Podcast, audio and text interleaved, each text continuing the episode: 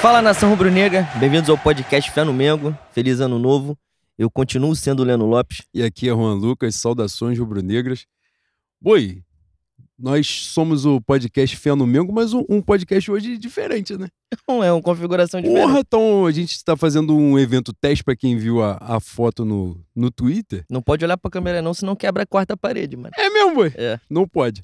E aí a gente está fazendo o, teste da filmagem e tal, porque em breve vocês fizeram pedidos e a gente está tentando prover para vocês. É isso. Mas vamos ao que interessa. Nós somos o podcast Fé no Mengo, para vocês que estão chegando pela primeira vez.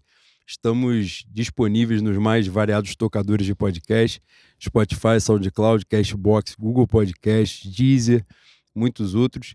Nas mídias sociais, no Twitter, arroba Mengo, underline Fé, no Instagram, arroba pod, underline Fé no Mengo.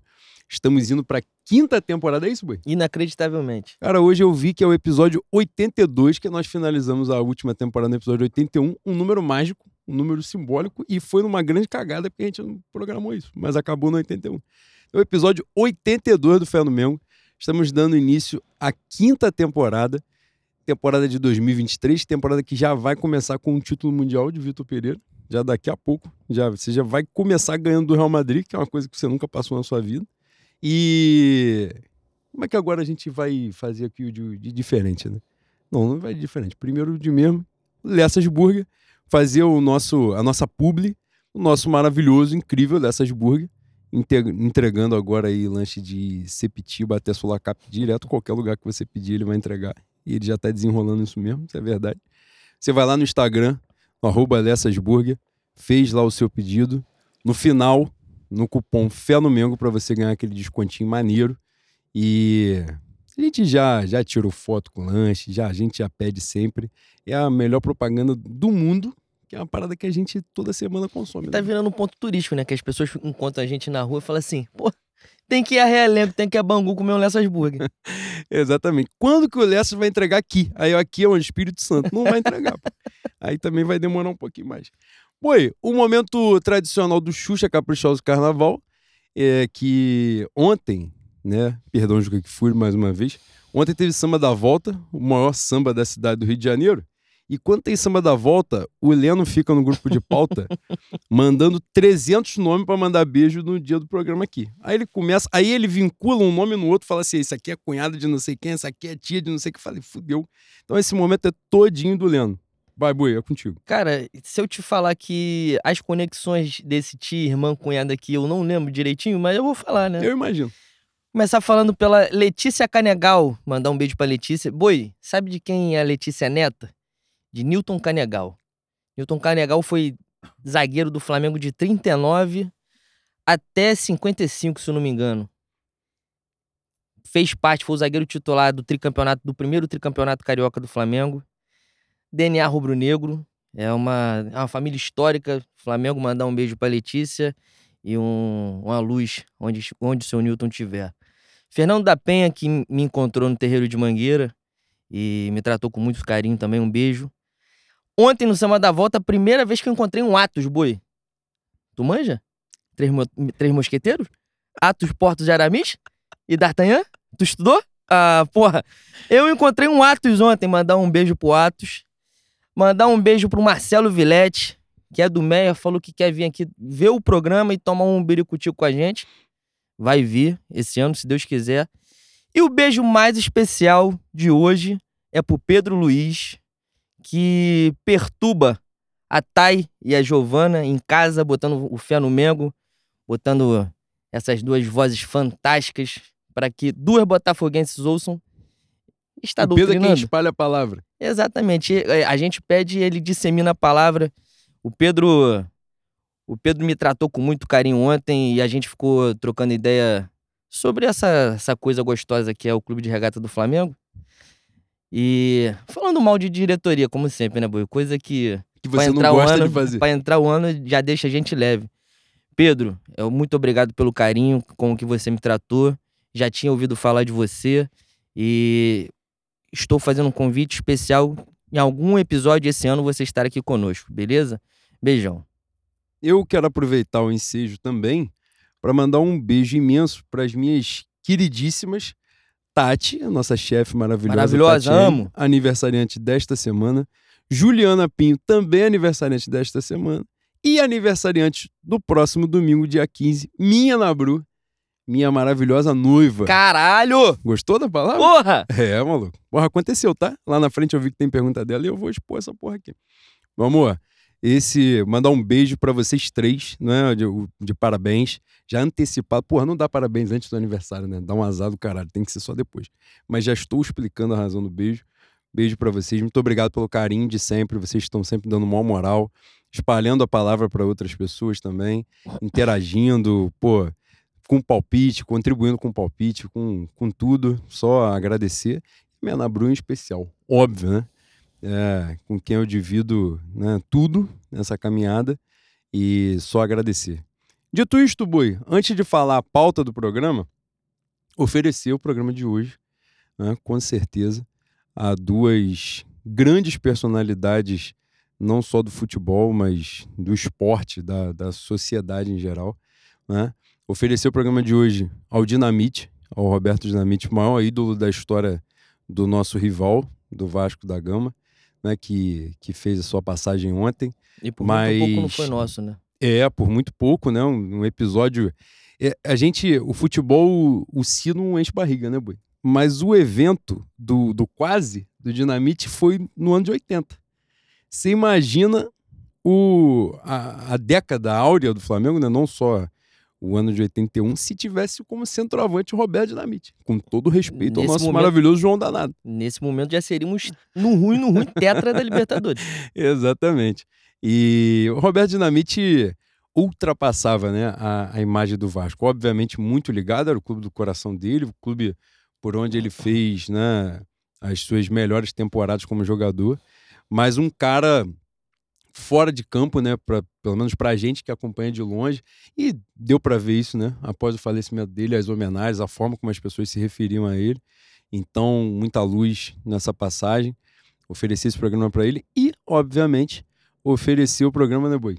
Para Edson Arantes do Nascimento, Pelé, o maior atleta de todos os tempos, não só o maior jogador de futebol, é o cara que revolucionou o esporte que é a nossa paixão. Muitas coisas aconteceram porque ele existiu, né? Então, né, nesse momento, a gente depois vai falar, tem um, um pedacinho da pauta de, de Extra Flamengo, que tem um- uma parte do, sobre o Pelé também, sobre uma polêmica que envolveu aí, né? Essa questão da. Não uma polêmica em si, né? A questão das, das homenagens para ele e tal. A gente vai falar um pouquinho disso depois, mas Pelé que era pra ter sido jogador do Bangu, né, boi? Essa história é muito triste. Imagine essa, esse bairro tendo a luz de Pelé. O que, que seria? E no tempo de, do meu avô, né? Exatamente. Aí que tá a diferença, né? Você vê, olha, olha os quase que a gente tá falando, né? Exatamente. Que coisa maravilhosa. Mas o programa de hoje, sem sombra de dúvidas, é, em oferecimento, em homenagem a Roberto Dinamite e a Edson Arantes do Nascimento, com certeza. Infelizmente, não vestiram o manto sagrado. Infelizmente, pro nosso, pro nosso azar, né? Porque a gente teria um imenso privilégio e a galeria de troféu que já é lotada ia estar, né? A gente já estaria com o dobro, com certeza. Na nossa pauta, Boi, hoje é, vamos falar sobre a chegada do Vitor Pereira, a gente falou um pouco no último programa, mas agora a temporada vai começar para valer, né? Essa semana nem vai começar, né, Boi? Tem um Flamengo Audax, uma coisa, não, uma coisa Boi, fantástica. não existe mais bobo no futebol. É mesmo, Boi. Sabe, sabe quem é bobo? quem faz a listagem de, dos profissionais da Band que vão trabalhar no estadual.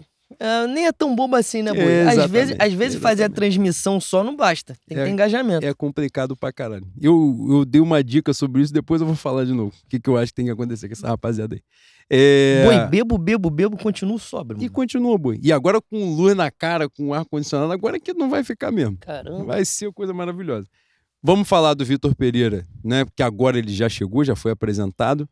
Polêmica da saída dele do Corinthians, do que aconteceu na coletiva e tal, as expectativas, né? No nosso próximo programa, daqui a 15 dias, já vai ser na semana da, da Supercopa, que maravilhosamente não tem nem lugar Vai jogar ainda, aparentemente vai ser no E essa videogame ausência, essa porra. essa ausência de lugar, nego tá forçando umas, porra, não, Supercopa do Brasil em Orlando. Exatamente. Aproveitar que o bolsinho de cocô tá lá.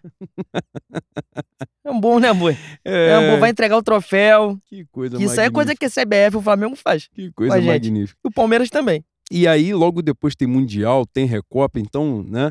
Mas a gente já vai começar a abordar as expectativas com o Vitor Pereira para essa temporada.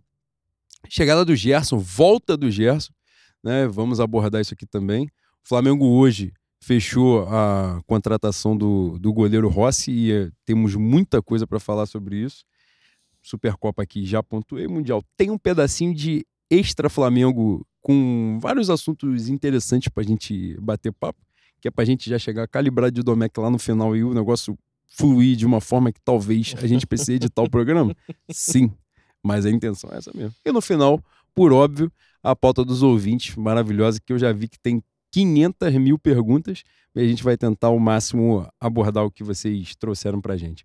Boi, vamos nós. Para começar, 10 minutos, 12 minutos de absolutamente nada. Que coisa fantástica. Vai matar a saudade de vez. Puta que pariu, falei nada aqui, nada, imenso. Boi, Vitor Pereira chegou, virou ano novo, dia 2. Vitor Pereira já estava no Ninho do Urubu, dando coletiva, se apresentando. É, Pela primeira vez, Vitor Pereira pôde falar. Na verdade, ele podia falar antes, né? Mas ele Exatamente. guardou, guardou o cartucho para queimar naquele dia ali. Da saída dele no Corinthians. Primeiro, esse processo todo de saída do Corinthians, a repercussão que isso tem causado e tal, como você viu toda essa situação? Como você tem visto isso? A repercussão foi toda pautada em cima da, da imprensa paulista, né? Que fez um choro. Cara, assim. Eu acho que passa muito mais pelo bairrismo dos caras de achar que São Paulo e tudo que envolve São Paulo tem que ser exaltado, babado e muito maior do que o resto, do que pelo que o, o Vitor Pereira fez lá, né? Saiu de lá sem, sem um título. Ah, a maior vitória do cara foi chegar aos pênaltis contra o Flamengo numa final de, de Copa do Brasil. E assim, eu acho, sinceramente, que o, o trabalho do Vitor Pereira no Corinthians ficou abaixo do esperado.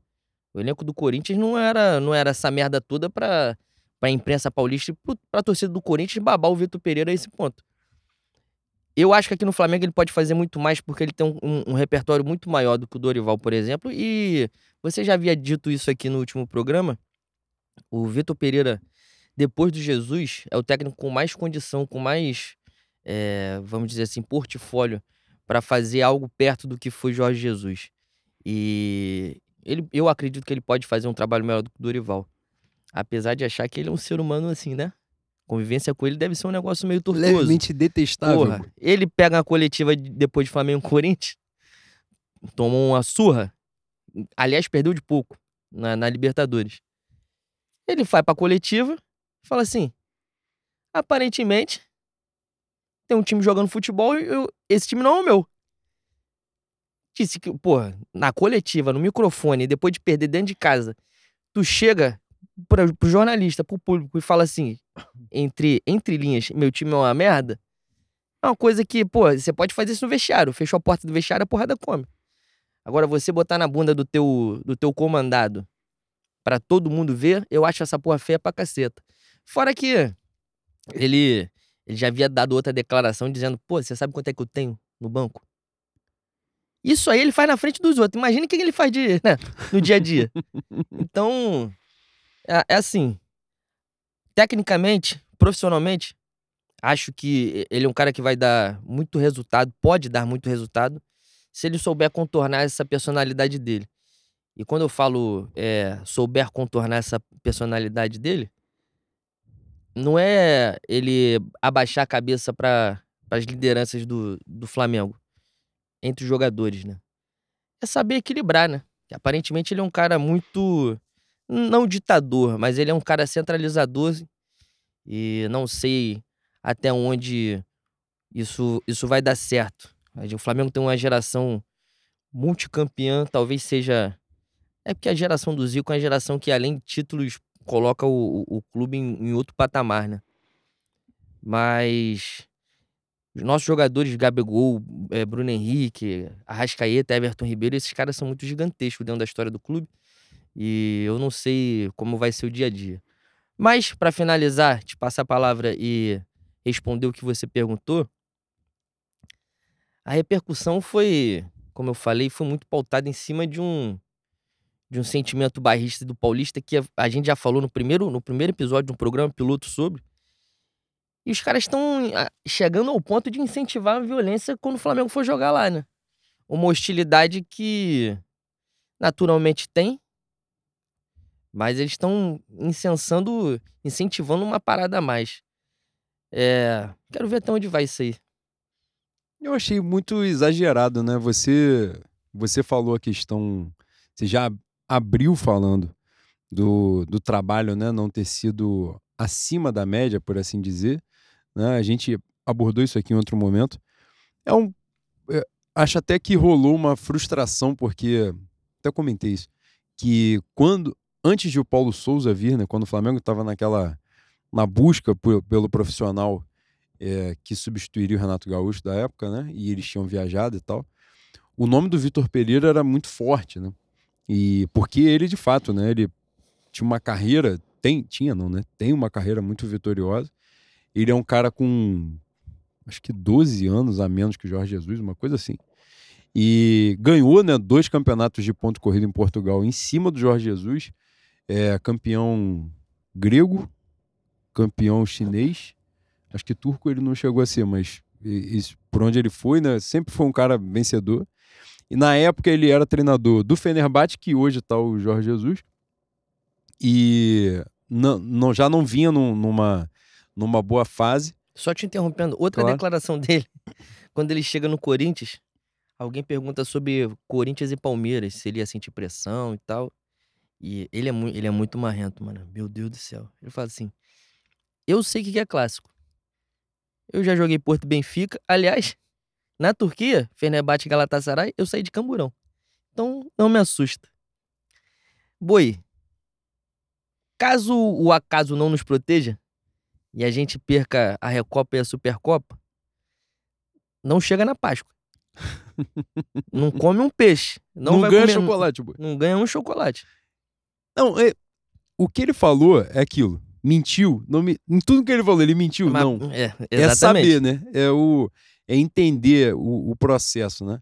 Mas eu acho que aconteceu. Aconteceram aí situações, né? Como é que eu vou dizer? Os contextos da chegada dele no Corinthians e a chegada dele ao Flamengo são, são bem distintos, né? No Corinthians, eu acho que rolou isso em outros, com outros profissionais, né? Essa ideia de chegar como se fosse. Vou levar a civilização. Tipo, eu sou Porra. muito bom, esse campeonato é uma merda e eu vou trazer um nível fantástico para ele. Mas isso é do Quando português, caras... né? O Abel faz isso também. Também é, mas assim, é, eu acho que mais do que do português é do europeu, né? Uhum. No geral. A forma como eles olham para a América do Sul. E quando o cara chega aqui, e aliás, essa, esse é um, é um papo que a gente sempre bate, né, em, em botequim e tal, que essa visão vira-lata da coisa, e isso não significa negar o, o conhecimento estrangeiro, óbvio, claro que não. Mas existe em vários momentos uma, uma preocupação muito grande em desvalorizar o que é nosso também.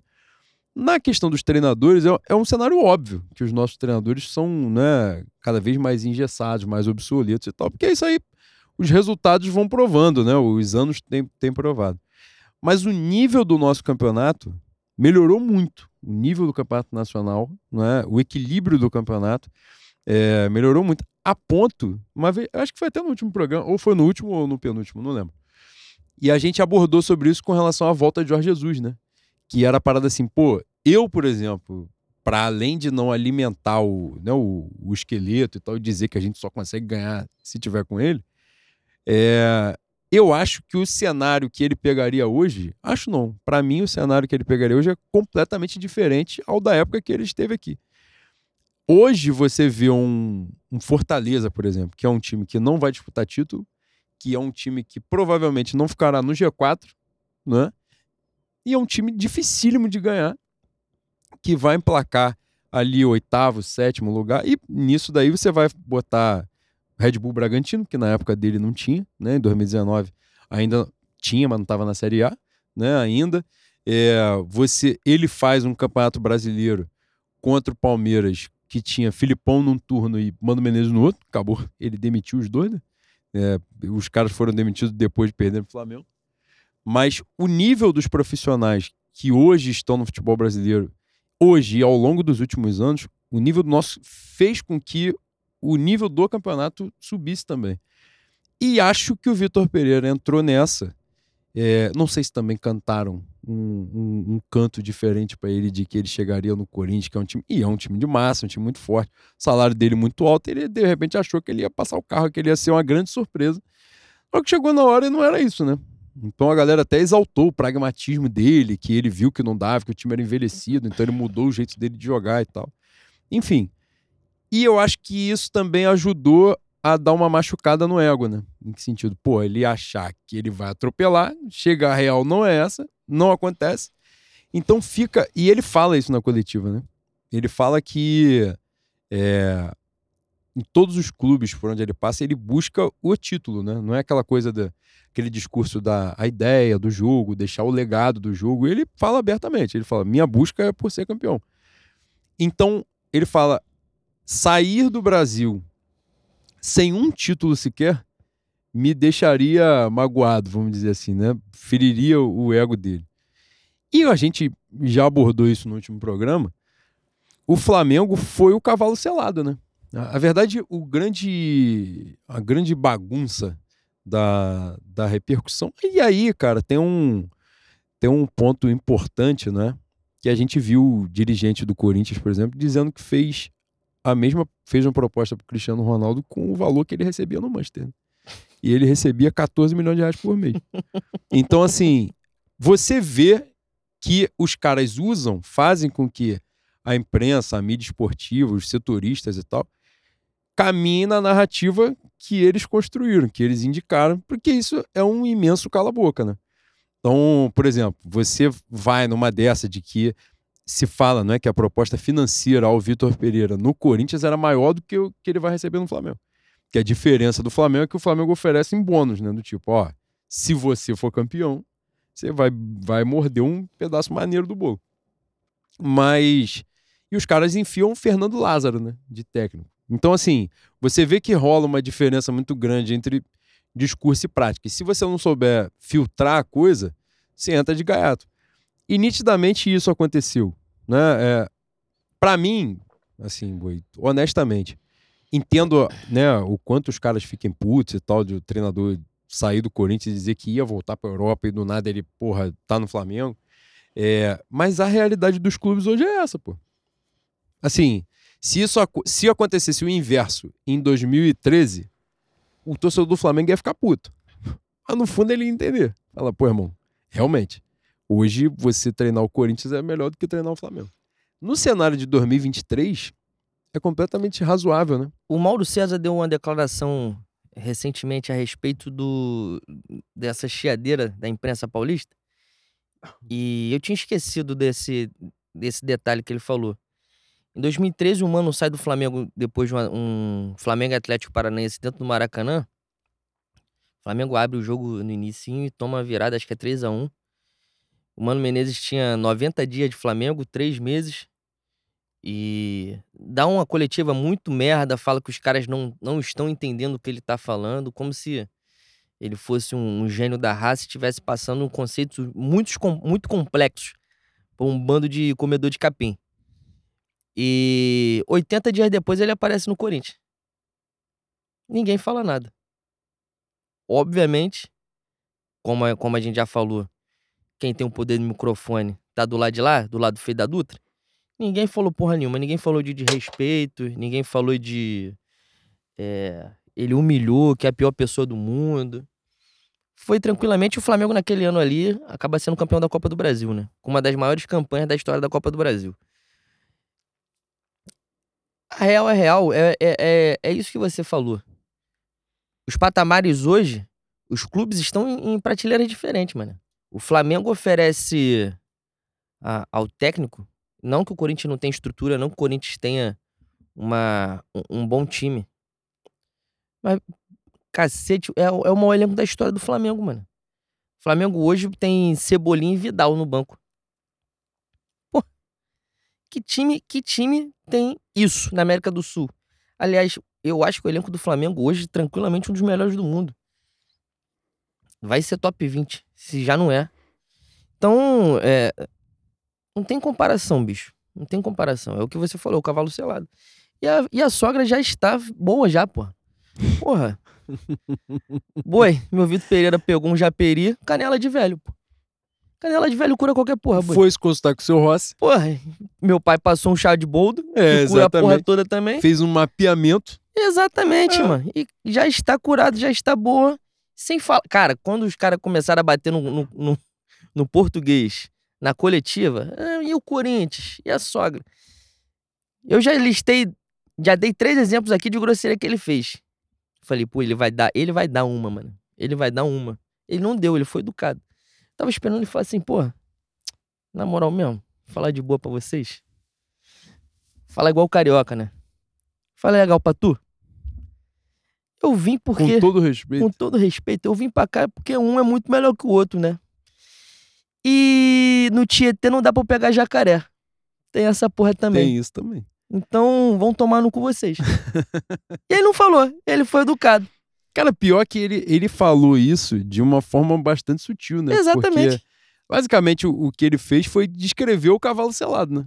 Ele falou, ó, essa, ele tinha o plano... Cara, e a gente tá falando, a gente tá abordando a, a repercussão da coisa e a questão principal é exatamente essa, que pra mim é um cenário muito óbvio de ele queria voltar, né? Mas pintou uma situação que a gente não esperaria, né? Que a gente não não, não contaria. Quando eu lembro que quando rolou, acho que foi o, o Record, acho que é o jornal, né? Record de Portugal. Quando o Record é, ventila que o Flamengo. Ventila não, quando ele noticia que o Vitor Pereira negocia com o Flamengo, a reação de todo mundo foi assim: tá de sacanagem. Os caras estão inventando essa porra por vários fatores, né? Primeiro que o Dorival ainda estava, né, na época ali, naquele processo de renovação em Banho-Maria. Ele tinha saído do Corinthians dizendo que ia para Europa e não, não parecia, né, com a temporada que ele tinha feito no Corinthians, não, não casava muito, não, não fazia sentido. E a gente ainda tinha vencido ele, né? Embora no segundo tempo do segundo jogo ele tivesse jogado melhor, mas a gente foi campeão em cima dele. E nitidamente a gente olhando de fora, deu para ver que foi um cavalo selado de fato, porque pintou uma oportunidade que com o trabalho que ele tinha feito no Corinthians, ele não ia conseguir coisa muito melhor na Europa. Eu acho que a intenção dele até seria voltar para a Europa. Só que ele não tinha nada lá e pintou uma coisa muito forte aqui, né? Não só no Brasil, mas a nível continental e a possibilidade, né, imediata de jogar um mundial, né? É, e aí não, né, direta porque ainda tem a semifinal. Pelo amor de Deus, não me faça essa vergonha de perder a porra do jogo na semifinal. Cara, a semifinal Flamengo Al Hilal em 2019 foi um dos jogos que eu mais comemorei na vida. Flamengo e Liverpool eu tava de férias já, foda-se. Que eu falei assim, Mazembe eu não vou passar. Eu não vou Raja, passar. Raja Casablanca. Casablanca não vou passar.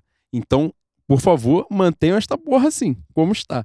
Vai perder pro Real Madrid, foda-se. Cara, quando tu perde assim, por exemplo, o Grêmio, o Grêmio finge que perdeu com honra. O Real Madrid deu 42 chutes no gol, o Grêmio deu 1. O jogo foi 1 a 0 Real Madrid. No final é o que fica pra história. Entendeu? Porque com o passar do tempo, ninguém vai ver a porra do jogo. O cara fala assim: "Ah, não vi o jogo. Não lembro do jogo". E quanto foi o jogo? Foi 1 a 0.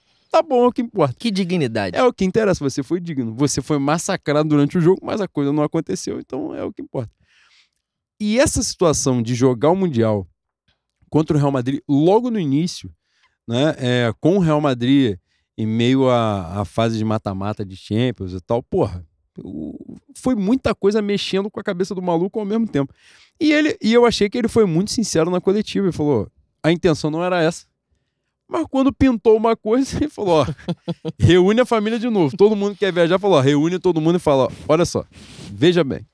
Ontem a gente tinha conversado uma coisa.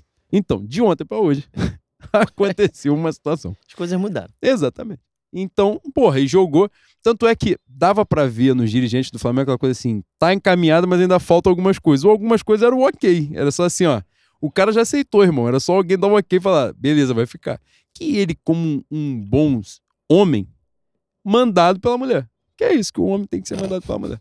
E ele ficou aguardando a ordem da mulher, a mulher falou: tá bom, Mamãe podemos tá ficar. bem. É isso. Aí ele ficou. E eu respeito. Eu já, ele já ganhou a minha admiração aí. Que é, É pau mandado. É essa porra mesmo. Tem, cara tem que falar O senhor vai querer café? Foi um, um homem que não é mandado pela mulher é um menino. Essa é a verdade. Então o Vitor Pereira foi lá, reforçou a lógica e ficou conosco. E chegou, e aí tem uma expectativa. Hoje saiu uma matéria, eu não sei onde é que foi, acho que foi Gol, né? Acho que foi Não isso. vi. É, falando sobre essa chegada dele. Ele já meteu um churrasco. Que é isso também. Sabe quem meteu o churrasco quando chegou? Paulo Souza. Isso que é foda. Isso é triste. Saudade, lembranças mano. são foda. Boi, Mas- Paulo, Souza, Paulo Souza falou que foi um erro ele vir pro Flamengo. Ah, foi um erro, foi um erro gigantesco. Se eu pudesse voltar no tempo, inclusive, ele não cometia esse erro. Eu não ia deixar ele cometer. Mas falando exatamente disso, que o Vitor Pereira chegou de uma, de uma forma diferente, de uma maneira diferente, não é na, na abordagem com o elenco e tal, buscando conversar mais com os caciques e, enfim. E ele na coletiva, e aí eu passar a palavra para você que já estou falando pra caralho. Uma coisa que é muito importante né? Coletivo é bom que tu, tu pegar o- as frasezinhas soltas, os, os detalhes. Essa é de Rodrigo Rio. Então, mandaram passar pra você. E na coletiva você pesca algumas frases, são os, os detalhes da coisa, né? Que. Vou beber, que ele brindou, eu não vou. Pô, ele fala uma coisa assim: alguém pergunta sobre. Cheguei agora, hein, Boi? Estilo. Boa, é boa noite. pegou um ônibus. Falou o estilo de jogo. Aí ele fala assim: tenho que buscar uma forma de jogar que seja agradável para os torcedores e confortável para os jogadores. Ali ele me ganhou na hora. Me ganhou na hora. Porque é isso, irmão. Se ele quiser impor uma forma, né, não só de jogar, mas a, a forma dele de, de se comunicar, de gerir elenco e tal, enfim.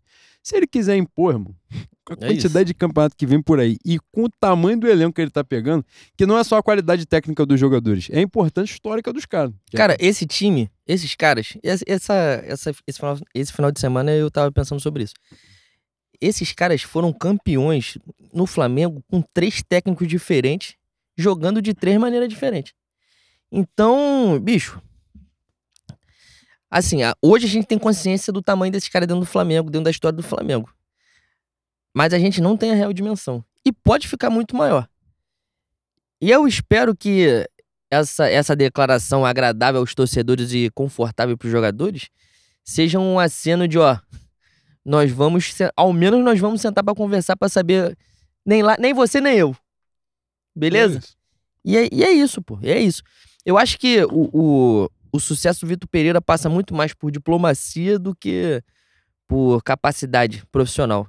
Se souber lidar direitinho, pô, não tem como, bicho. Não tem como.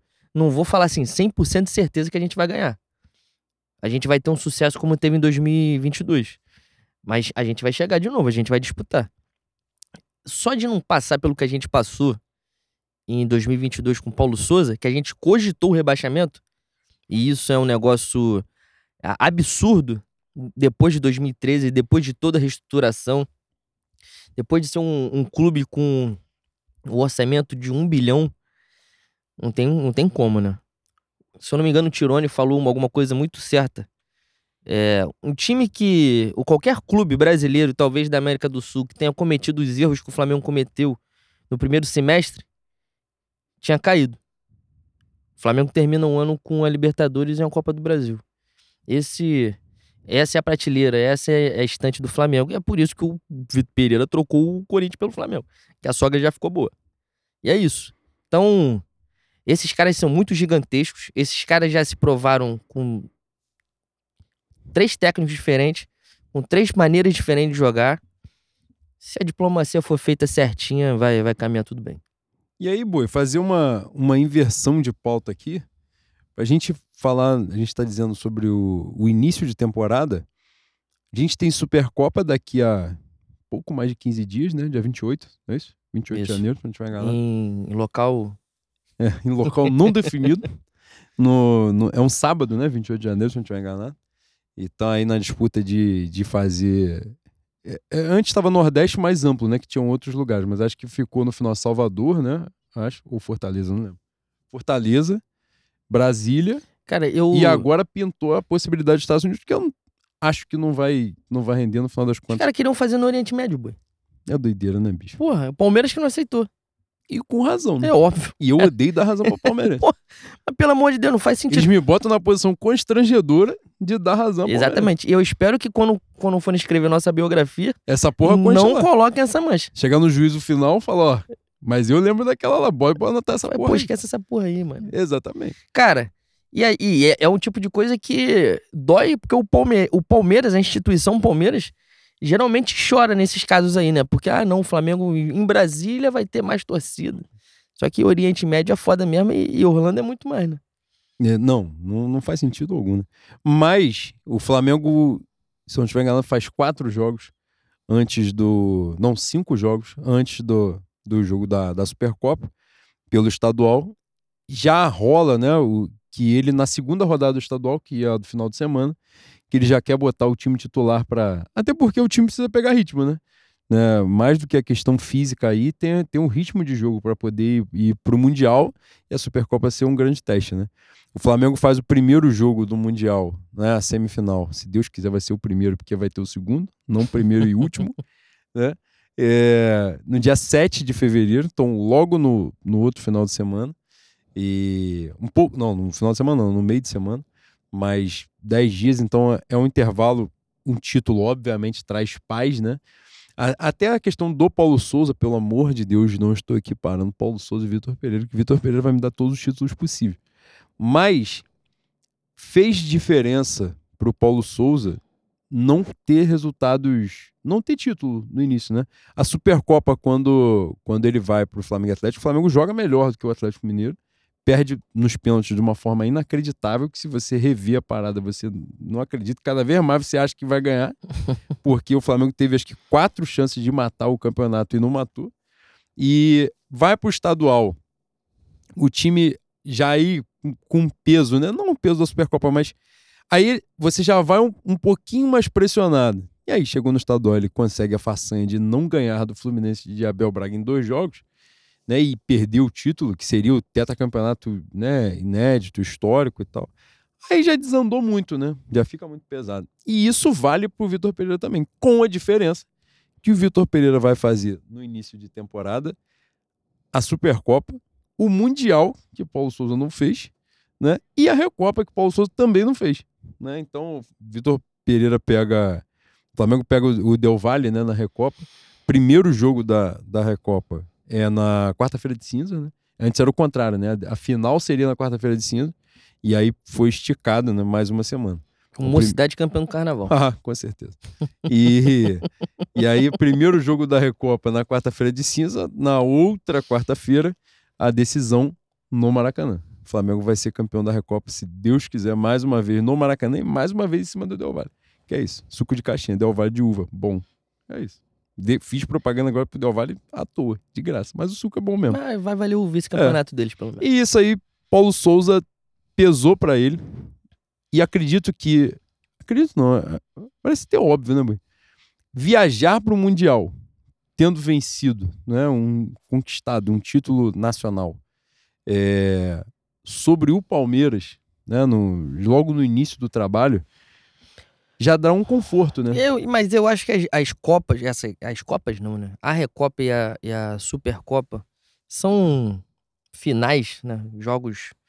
São, no caso da, da- São dois jogos? Não, a Supercopa, é um jogo, a é um a Recopa, Copa do- são, são dois jogos. A gente tem muito mais a perder do que ganhar, né? Porque chegou o final do ano, tu vai fazer o somatório da temporada, tu só ganhou Recopa e Supercopa, foda-se, né? Então, passa a ser quase um não, é não é que é uma obrigação você ganhar. Mas se ganhou, pô, não fez mais que a sua obrigação. Igual mãe, fala, mãe, tirei 9,5 em história. Falei, Aham. E por que não parabéns. tirou 10? Exatamente, é isso. Essa porra aí. Então, acho que é, é muito mais duas finais pra sobrevida do técnico do que essencial pro final do, do, do ano, né? Pra, pra temporada. Ah, não, sem dúvida, né? Mas a, a grande diferença aí é o Mundial, né? Porque Claro. Na, Que tem sorteio essa- semana, né? Pra gente saber É, quem a gente pega exatamente. na semifinal. no, no, no ano, né, na temporada de Jorge Jesus, o Mundial foi em dezembro, né? Então foi no final da temporada e uma temporada que o Flamengo jogou a porra toda até o final quase, né? Então o time chegou lá, se eu não tiver absurdamente enganado, o Flamengo tinha 70 ou 72 jogos naquela temporada, quando o jogo do Liverpool é o 70 ou 72. E o Liverpool tava no meio de temporada, né? O Flamengo já todo mundo estourado fisicamente, já no O Flamengo limite tinha do 60 limite. jogos a mais que o Liverpool. Era, era um negócio absurdo e, e o Flamengo sustentou uma prorrogação, né? E, e é aquilo que eu estava falando, perdeu com dignidade. Que no final das contas também foda-se, quer perder igual sem dignidade também é a minha meta. Eu perdi há 10 anos atrás. É, exatamente, dignidade é superestimada pra caralho. Mas dessa vez o Mundial vem no início da temporada, né? E com o Flamengo se botar todo mundo pra jogar, tendo cinco jogos é, oficiais aí, olhe lá, né, antes do Mundial.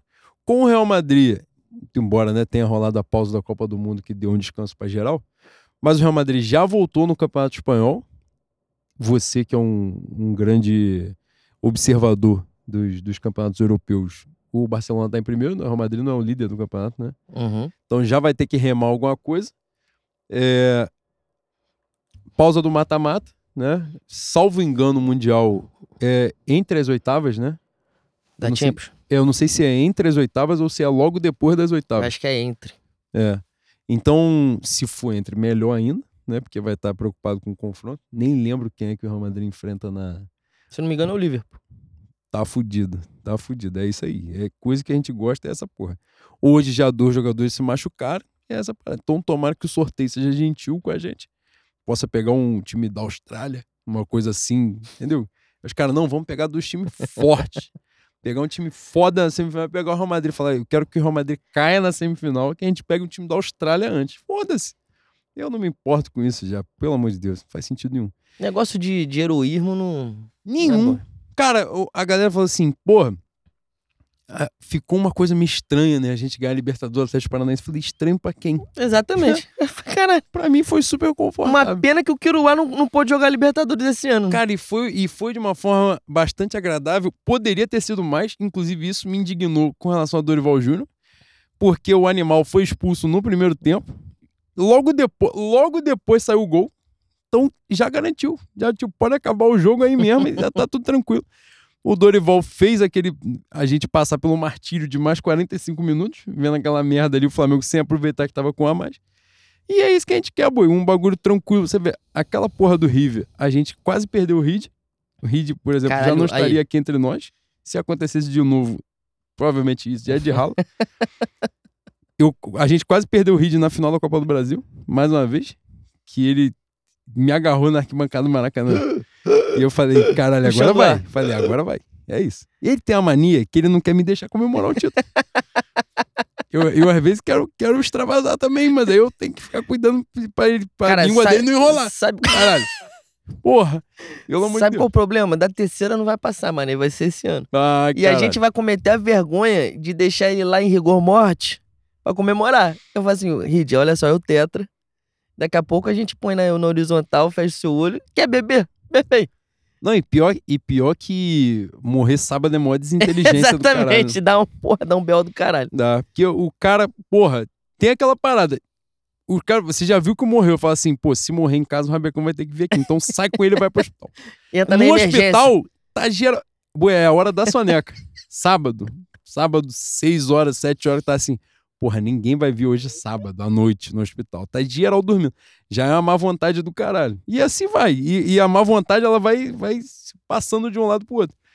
É difícil, boi. E nesse cenário, o Mundial faz muita diferença pro Vitor Pereira. E aí, porra, se ele começa. Aí também, né? Vamos trabalhar na sinceridade aqui. Se ele começa a temporada campeão mundial. Aí acabou o ano já. Aí pode, já ele- pode ele chamar já o... pode em junho Já é Natal na líder. Eu acredito que esse meu Natal vai ser o melhor Natal e vambora, pô. Pô, e Já ele já pode panetone, o em junho voltar pra Europa. Já pode ir, pô. CVC, é, cupom Fé no Mengo, 10% e já era. Vambora. Cara, aliás, a gente citou aqui Jorge Jesus pra caceta. Jorge Jesus tomou um amasso nesse final Ó, de semana. Foi de pouco, hein? Saiu barato, hein? Se não tem VAR, era papo de, de ter guerra na Turquia. O turco é maluco, boi. É mesmo, boi. Boi, quando tu fala assim, teve porrada na Turquia, não é porrada de, de mão, não. É faca, é soco inglês, punhal. Os caras ainda estão na época Porrada de Império. mão é um bagulho muito antigo, né, boi? Ah, porra, do tempo da fruta no pé, né, É, boi? exatamente, de outra civilização, né? Exatamente, tempos mais românticos. É mesmo, boi. Ah, não se faz mais malandro, não, boi. Acabou essa porra. Depois que morreu Madame Satã, essa porra É mesmo? foi de ralo. Puta que. Vestígios de estranha civilização. Exatamente. Que coisa fantástica. Os tempos idos, nunca esquecidos, trazem Traz saudade. saudade de recordar, Cartola. Coisa maravilhosa. Mas, e se Vitor Pereira for campeão. Caralho, agora a gente divagou muito aqui. Eu divaguei, no caso, que eu tô pensando aqui com meus botões. indo. Se ele ganhar um Mundial, ele já tá. A bola quicando pra falar assim, pô, vai pintar um bagulho em junho. E ele já mostrou que ele não tem apego com porra nenhuma. Também não vamos aqui romantizar um filho da puta desse. Aí chega em junho também, ele tá grandão, pintou um negócio Ele vai legal. pro West Ham. Ele vai na hora, vai chutar a porra toda. E aí, pô, quando ficar aquela lacuna assim de mediano, que final de contas de Jorge Jesus que vai ficar em quarto lugar na Exatamente. Turquia, aí Aí. o Bruno fala assim: não, vai voltar pra cá, vai atropelar todo mundo. Não tá atropelando ninguém mais, mano. Tá sendo atropelado direto. Puta que pariu. O maluco pegou o Benfica no lugar dele. Nossa senhora, o Benfica vai chegar na final da Champions daqui a pouco. É um negócio inacreditável. De onde ele sai, a porra, porra floresce, né? Coisa Retrato na parede e, e carta no fundo da gaveta é um negócio que é, é bom no passado, né? Caralho, é poesia Caramba, cara, fez, pega. tá? Ô, ô, Renan, pega um Pode papel e caneta aí pra mim, por anota. favor. Pode anotar. E me dá um dó menor pra ver se a gente compõe Pode um Beto anotar sem que ele braço aqui. compôs, tá? Coisa magnífica. Mas tá na hora, né, Boi? Assim, agora falando sério também pra gente seguir, é importante demais pra gente voltar a ter um treinador ao longo de toda a temporada, né? A gente comentou isso aqui.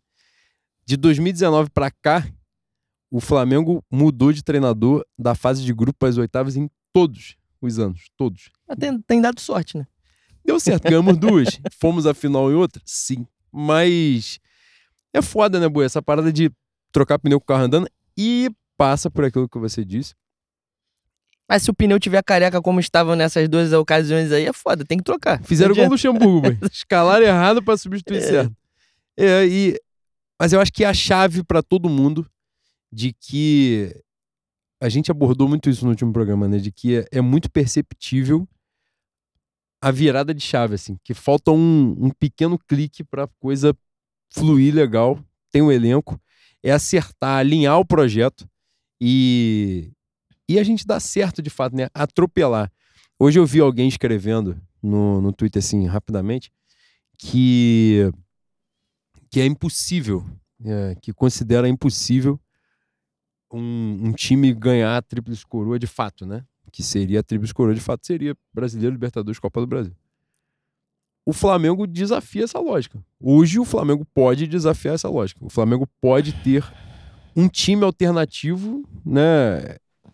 Parelho, que não vou dizer igual, porque é foda também, né? Porque o titular é absurdo, mas que muito próximo ao titular e capaz de disputar um campeonato alternativo que é importante pra cacete. Eu, eu acho duas coisas. Primeiro que vai dar dengue, né? Tu não tá bebendo porra nenhuma. É Dá uma bicada muito, aí. Né? Falar é foda. E a segunda coisa, boi, acho que pela primeira vez no Brasil pintou a chance de uma hegemonia. E os caras já sentiram. Quando eu falo os caras, alguns jornalistas já abordaram esse assunto e tá no horizonte, tá? Tá no horizonte. Essa fala do Tirone é uma fala muito emblemática pra mim sobre a quantidade de merda que a gente faz no primeiro semestre e- a maneira que a gente termina ele aborda a capacidade financeira do Flamengo, faz um compara- comparativo com São Paulo, que é o clube do coração dele. E o, o Flamengo tem dois jogadores de 11 milhões, 12 milhões no banco, pô, de euros. É, é um negócio muito grande, né, cara? Então, assim, pra mim, a única coisa que im- impede o, é, é- é uma trava pra hegemonia do Flamengo são os erros da diretoria do Flamengo em relação ao staff. É o Flamengo não direcionar o que, que é, o, que, que é a maneira de jogar do Flamengo, porque você falou agora a possibilidade de- do Vitor Pereira ganhar tudo e sair em junho com a proposta da Europa. Quem vai ver? A gente vai manter a maneira do Vitor Pereira jogar? A maneira do primeiro semestre? Quem pode fazer isso? Eu tenho certeza absoluta que essa, se essa porra for pauta, a diretoria do Flamengo não faz a menor ideia de quem trazer para dar continuidade. Quem pensa futebol parecido com o Vitor Pereira. Então, é, essas, essas trocas que você falou aí, de Abel para Jesus, de Paulo Souza para Dorival, de Dorival para Vitor Pereira, é caralho, é alho, ah, alho, ó, óleo e água, pô.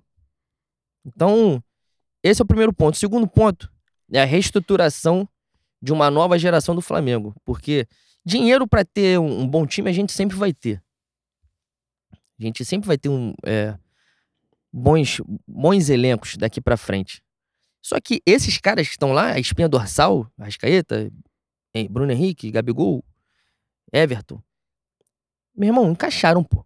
Os caras encaixaram. Como eu falei há pouco, os caras foram campeões uma porrada de vezes com três técnicos diferentes. Isso é difícil pra caralho. Isso é, é mágico, pô. Isso é mágico. Eu falo que o manto do mistério desce, o manto do mistério desceu com esses caras e fudeu, pô. Então, e isso não vai acontecer com, com recorrência. Para acontecer, pro Flamengo realmente alcançar a hegemonia e se tornar o Bayern das Américas, pelo menos do Brasil, é preciso que a diretoria do Flamengo se profissionalize. Mas que tá no horizonte, tá.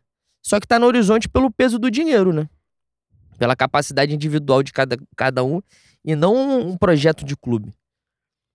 O dia que o Flamengo tiver um projeto de clube, a profecia do Calil, de 2014, eu tenho esse defeito, boi. Eu, eu, eu tenho certa admiração pelo Calil. Eu espero que seja cortada essa fala aqui em algum momento, que as pessoas não usam, mas eu gosto do Calil.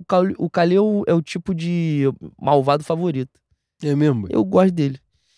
Em, 2000, em 2014, o Calil fala: Querido, ajeitou o Flamengo, acabou o futebol brasileiro.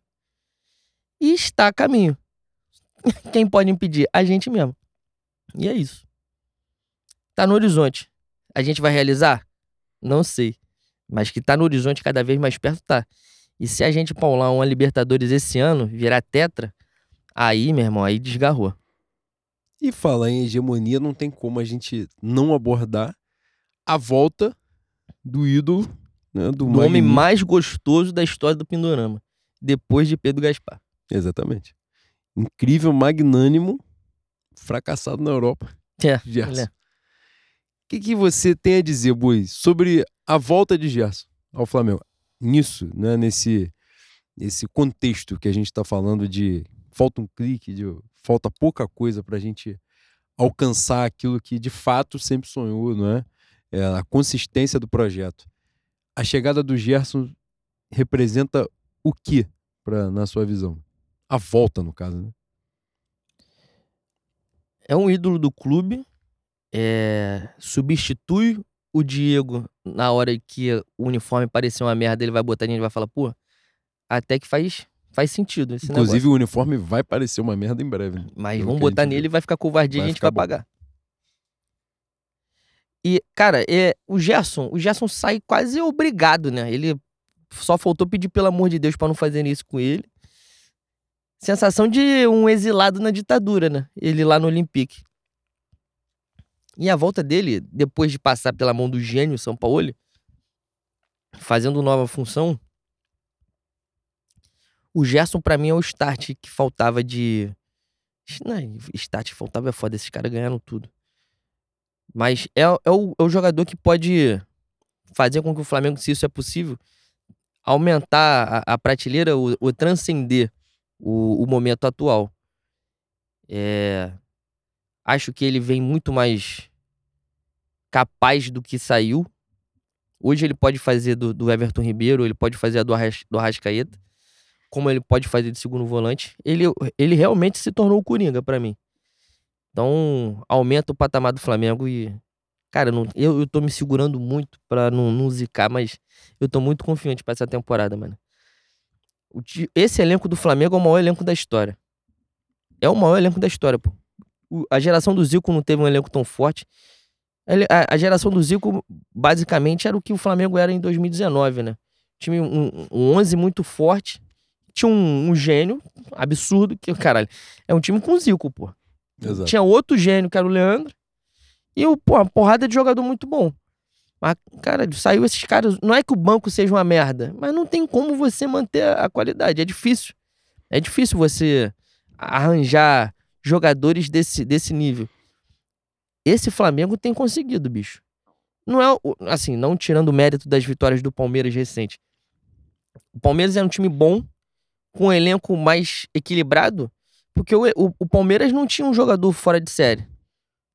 O Dudu, Gustavo Scarpa, o, o Veiga estão ali, estão tão bem, são bons jogadores. O Gomes. O Gomes.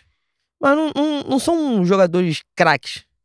Então, quando, quando eles saem, o nível dá uma caída, mas se mantém ali basicamente estável. O Flamengo caía muito, pô. O Flamengo tem Rascaída, tem Everton Ribeiro, tem o Pedro, tem Gabigol. Esse ano, eu acho que essa coisa já vai dar uma, uma, uma nivelada quando eles não puderem jogar. O time, o time B do Flamengo vai ser forte pra caralho esse ano, esse ano, irmão. Muito forte, muito forte. E é o que você tava falando da, da Tríplice Coroa, né? Se a gente não ganhar, pô, se ganhar só, só a Copa do Brasil, eu vou comemorar, mas vai dar uma dorzinha no meu coração. Porque é muito forte, é muito forte. A minha geração não viu um elenco tão forte no Brasil como esse que o Flamengo tá montando a gente entra quase como com a obrigação de ganhar. Aquela faixa brasileira obrigação vai ter que botar uma porrada de vírgula ali. vai ser foda, mano. Eu tô, eu tô ansioso. Tô ansioso. Eu acho que a força do. Claro, né? A gente. Essa temporada tem um, um diferencial que é isso que a gente estava abordando, né? Ela já começa com três decisões, né? Com três disputas de título e, e títulos que são relevantes, né? Claro, não são equivalentes, mas são relevantes. Para a gente começar a temporada. Então já cria uma expectativa, né? um início de trabalho, é, um elenco que agora começa. É, a gente, na verdade, essa, o fim do ciclo né, da, da geração 2019, vamos dizer assim, ela, ele vem num processo gradual, né? E agora a gente está vendo até o movimento de voltar alguém que era de 2019 mas volta o Gerson que volta com 25 anos. Né? Então, assim, a gente viu um encerramento de ciclo, saída agora, né, de Diego, Diego Alves, de jogadores mais experientes. Arão. No, no ano passado, né, já tinha saído o Arão, tinha saído Gustavo Henrique, que chegou depois, mas já estava algumas temporadas no Flamengo. É, enfim, peças, não é? Vitinho saiu, outros, outros jogadores. E isso tudo, você vai tendo essa, essa virada de chave e você vai vendo que o clube, na verdade, eu acho que passa a sensação para o torcedor de que a gente vai muito além de 2019, né? É, a gente já conversou sobre isso, não sei se a gente já chegou a falar isso no programa, mas o título com o Dorival e da forma como ele foi, a forma foi né, a campanha histórica e tal, mas aquela mística né, da, de. O Jorge Jesus teve isso, né? De enfrentar Internacional e Grêmio, né? O Grêmio que era muito forte e tal ali já já numa fase diferente, mas meter 5 a 0 no Grêmio, lotado e tal, Maracanã. E a forma como foi, né, como a coisa foi se desenhando, a, a, classificação contra o Emelec que foi, porra, aquilo ali poderia ser a virada de chave da temporada assim, ruim, né? Porque o Flamengo já tinha sido eliminado pelo Atlético Paranaense nos pênaltis, poderia tudo ter mudado, né, de, de figura. E a forma do Dorival, que era uma coisa assim muito pragmática, coisa foi acontecendo, foi acontecendo, foi acontecendo o título veio e trouxe a sensação, eu acho que o que foi mais diferente ganhar daquela forma, ganhar naquele contexto, trouxe uma paz de que assim, a gente ganha isso de qualquer jeito. A gente ganha isso de uma forma histórica ou a gente ganha essa porra aqui no feijão com arroz. E isso, é, isso representa um conforto muito grande, porque até nesse ponto do, que, né, que a gente acaba fazendo o um programa, ainda mais trazendo um treinador português, a gente inevitavelmente vai falar muito de Jorge Jesus, mas esse fantasma ele fica um pouquinho mais de lado. A gente fica assim, a gente não precisa disso. A gente consegue fazer de outras formas também. Por muito pouco a gente não conseguiu ganhar a Libertadores com o Renato Gaúcho. Né? Então, assim, muito pouco. E, e o Flamengo foi melhor naquela final, a gente já falou isso 300 vezes. É, coisas que acontecem. E aí, o futebol tem muito isso, né? Os, os detalhes, os episódios que eles poderiam, a gente falou lá no início do si, né? E se Roberto Dinamite fosse o centroavante da, da época áurea do Flamengo, né? Poderia não ter dado certo. O si, se o Abel Ferreira não ganhasse a Libertadores do Flamengo, como ele jogou menos do que o adversário, ele já estava para cair, né? Ele não caiu porque tinha a final da Libertadores e os caras apostaram nele. Ele, a temporada do Flamengo Palmeiras era, era caótica do Palmeiras ali naquele momento, né? É, Palmeiras tinha caído acho, pro CRB, se não estiver enganado, na Copa do Brasil. Era, era uma temporada no brasileiro, foi uma campanha bosta. Perde a Recopa por defesa. Perde a Recopa por, por defesa e justiça e tal. E aquilo ali seria definitivo para ele. Ele certamente não permaneceria no Palmeiras. Ele era muito pressionado pela torcida. Só que ele ganhou a Libertadores, né?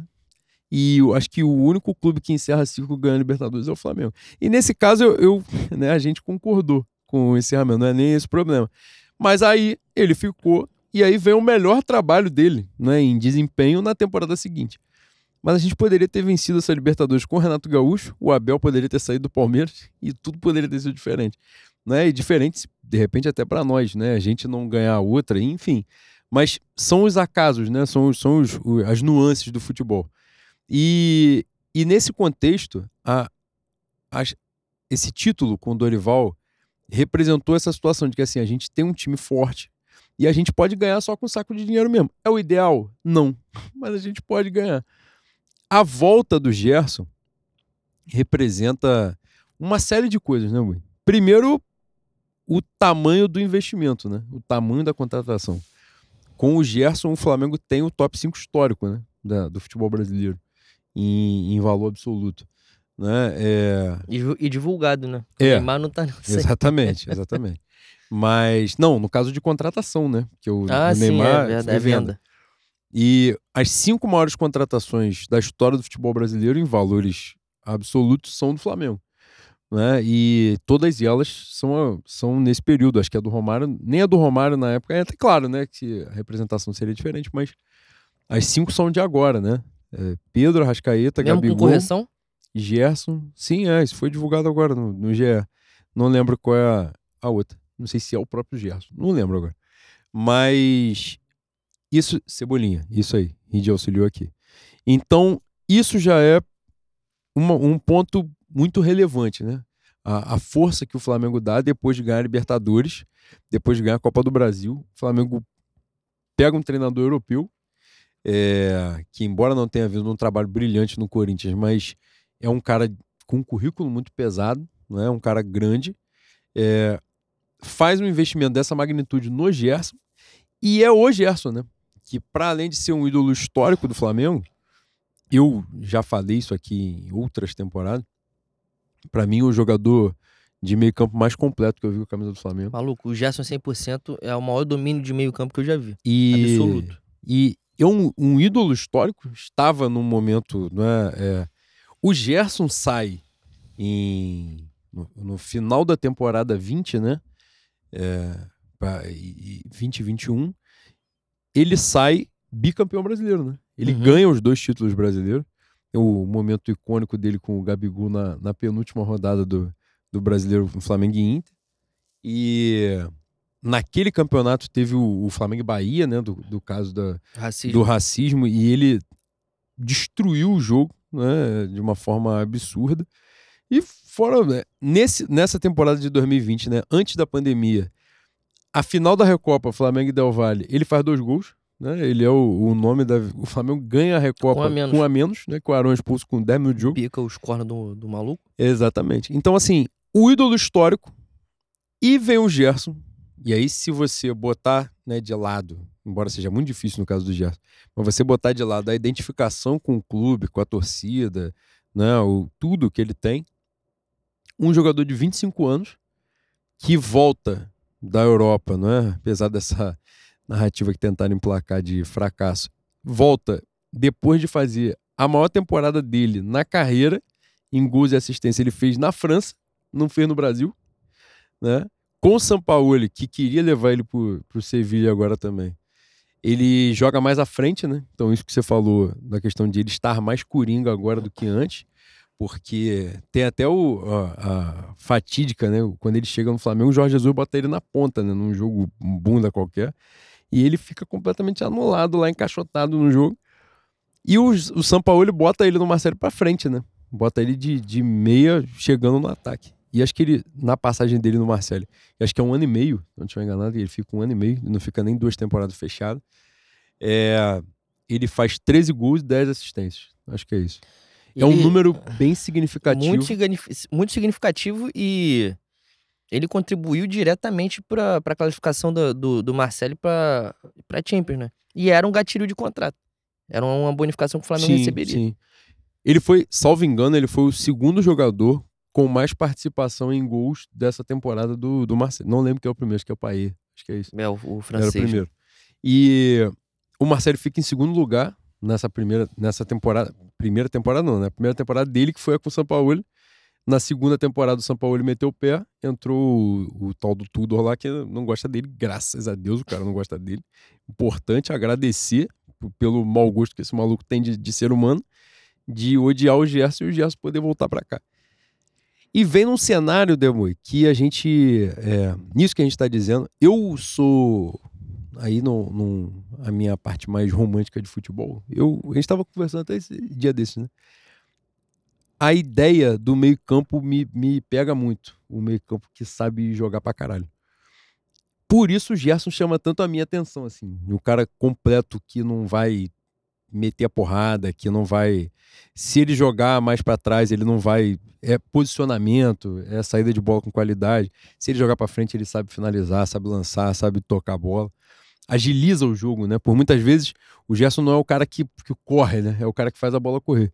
E isso daí é uma coisa que faltou muito ao Flamengo, né? Embora a temporada do João Gomes tenha sido de muito destaque, né? O Thiago Maia tenha sido importante na reta final, né? Da... Ele faz uma boa temporada, acho até no, no geral, quando ele esteve, né? Quando ele foi utilizado. Mas a reta final em especial, ele ele foi muito importante. Tem até um lance emblemático lá da Arena Corinthians. Do né? jogo do Corinthians, na final da Copa do Brasil. E outros jogadores ali também contribuíram. O Vidal, né, que faz, só faz o segundo semestre, foi importante também. É, agregaram, né? Agregaram valor ali. Mas o Gerson, acho que não se compara a nenhum deles, né? De, de absolutamente. Claro, né? o Vidal é um jogador histórico, obviamente, imenso. Mas hoje, né, na fase da carreira que ele tá, que é já uma descendente, é, acredito... Até física, né? Sim, claramente, né? Muito foi falado isso também, né? Que o Vidal teve a, a grandeza, vamos dizer assim, o profissionalismo de chegar, ter noção de que ele não tinha capacidade física de entrar como titular, mesmo tendo o currículo dele, né? E ele soube agregar muito ao elenco, né? De entrar em determinados jogos. Acho que o único jogo dos mais graúdos que ele entra como titular. Eu não lembro agora se a final ele joga também, a final da Copa do Brasil como titular. Eu acho que joga, né? Como titular. Joga o primeiro tempo só, né? A Copa do Brasil, Flamengo Atlético Paranaense lá, que o Flamengo empatou 0 a 0 aqui, foi lá e ganhou com gol de bicicleta. Ele entra como titular porque alguém tava machucado. E a galera tava até o receio muito grande, porque ele não ia aguentar fisicamente, o jogo ia ser pegado pra caralho. E ele durou até os 30 porrada do segundo tempo. Jogando bem. Jogando bem, jogou muito bem. Então, assim, de fato, o Flamengo contou com o profissionalismo dele de assim, ó, tô aqui para ganhar. Então, se dá pra eu agregar dessa forma aqui, tá bom para mim. Eu, eu só... e, a, e, aí a pressão, só pra te passar a palavra. E rolou um papo desse, de assim, ó, só que agora passou. Agora ele já ganhou. Então, o que, que o cara faz na próxima temporada? Ele vai querer jogar? Vai querer cavar a vaga dele de titular e tal, não sei o quê. E agora, né, boi? Com o Gerson não tem muito pra onde ir, né? Com o Gerson não tem muito pra onde caminhando. Que ele vai pedir a vaga do Gerson. Infelizmente, a vaga do Gerson não vai acontecer. E todos estamos de acordo que é João Gomes e Gerson, né? E acho que eu não acho, tem muito mistério. Né? Eu acho que não tem dúvida, né? Pô, pelo amor de Deus. É...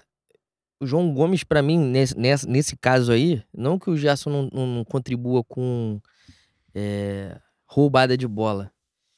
Mas a parada dele é outra. De segundo volante, que é a posição que acredito que, eu acredito que ele vai entrar, ele dá mais mobilidade, né? E eu, o João é extremamente necessário para até para dar liberdade para os caras mesmo, né?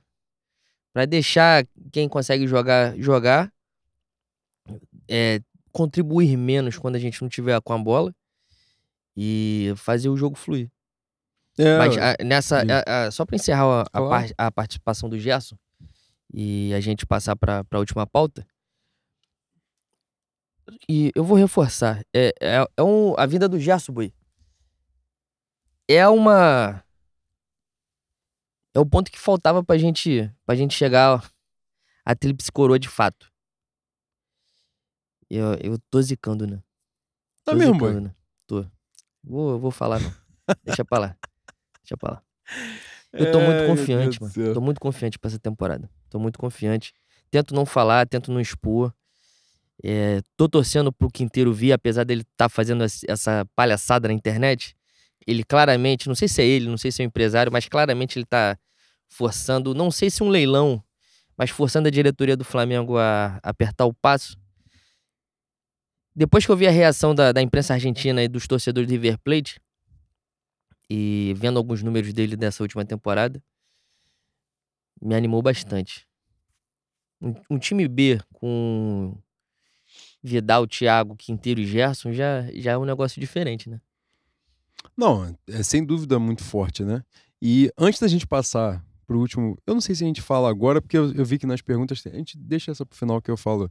Ia falar especificamente do Rossi, mas eu vi que tem pergunta no final e aproveito e no embalo faço isso.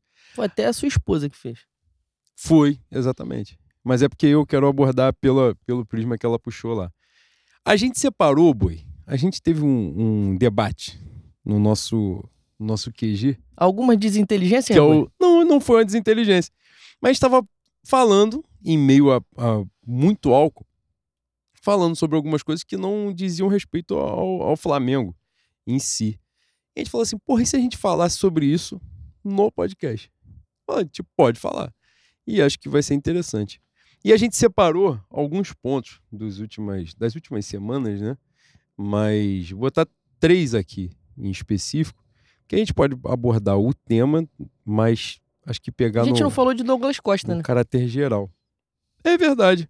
Tava falando do. do ele- mas é porque deve ter alguma porra. Não, tem porra pra puxa. falar de Douglas Costa Não, assim. não, no- nas perguntas eu não vi. Mas deve ter alguma porra nesse sentido. Sempre tem um filho da puta que. É melhor a gente se adiantar, mas enfim. Mas. Ah, você quer falar do Douglas? Costa? Não, é, eu, eu tenho bastante ódio, eu vou filtrar então esse ódio fala, aqui. boi. Então fala. Não, não vou falar não, porque eu gosto muito de sentar de costa pra encruzilhada no bar.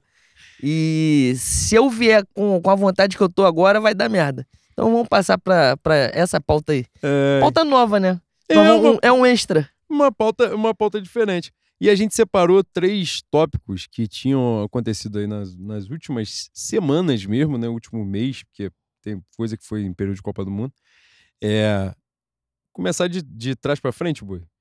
Primeiro, Casagrande e os ex-jogadores da seleção, né? O, o dilema que rolou já na, na Copa do Mundo, o embate muito grande.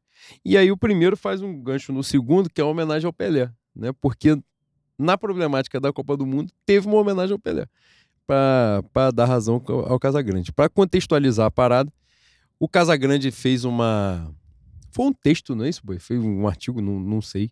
Porque aí vem outra porra também que não tem nada a ver aqui. Mas tem a ver também. Os caras querem fazer uns textos num lugar, o cara bota lá texto para assinante. Porra, eu não vou assinar o UOL pra ler.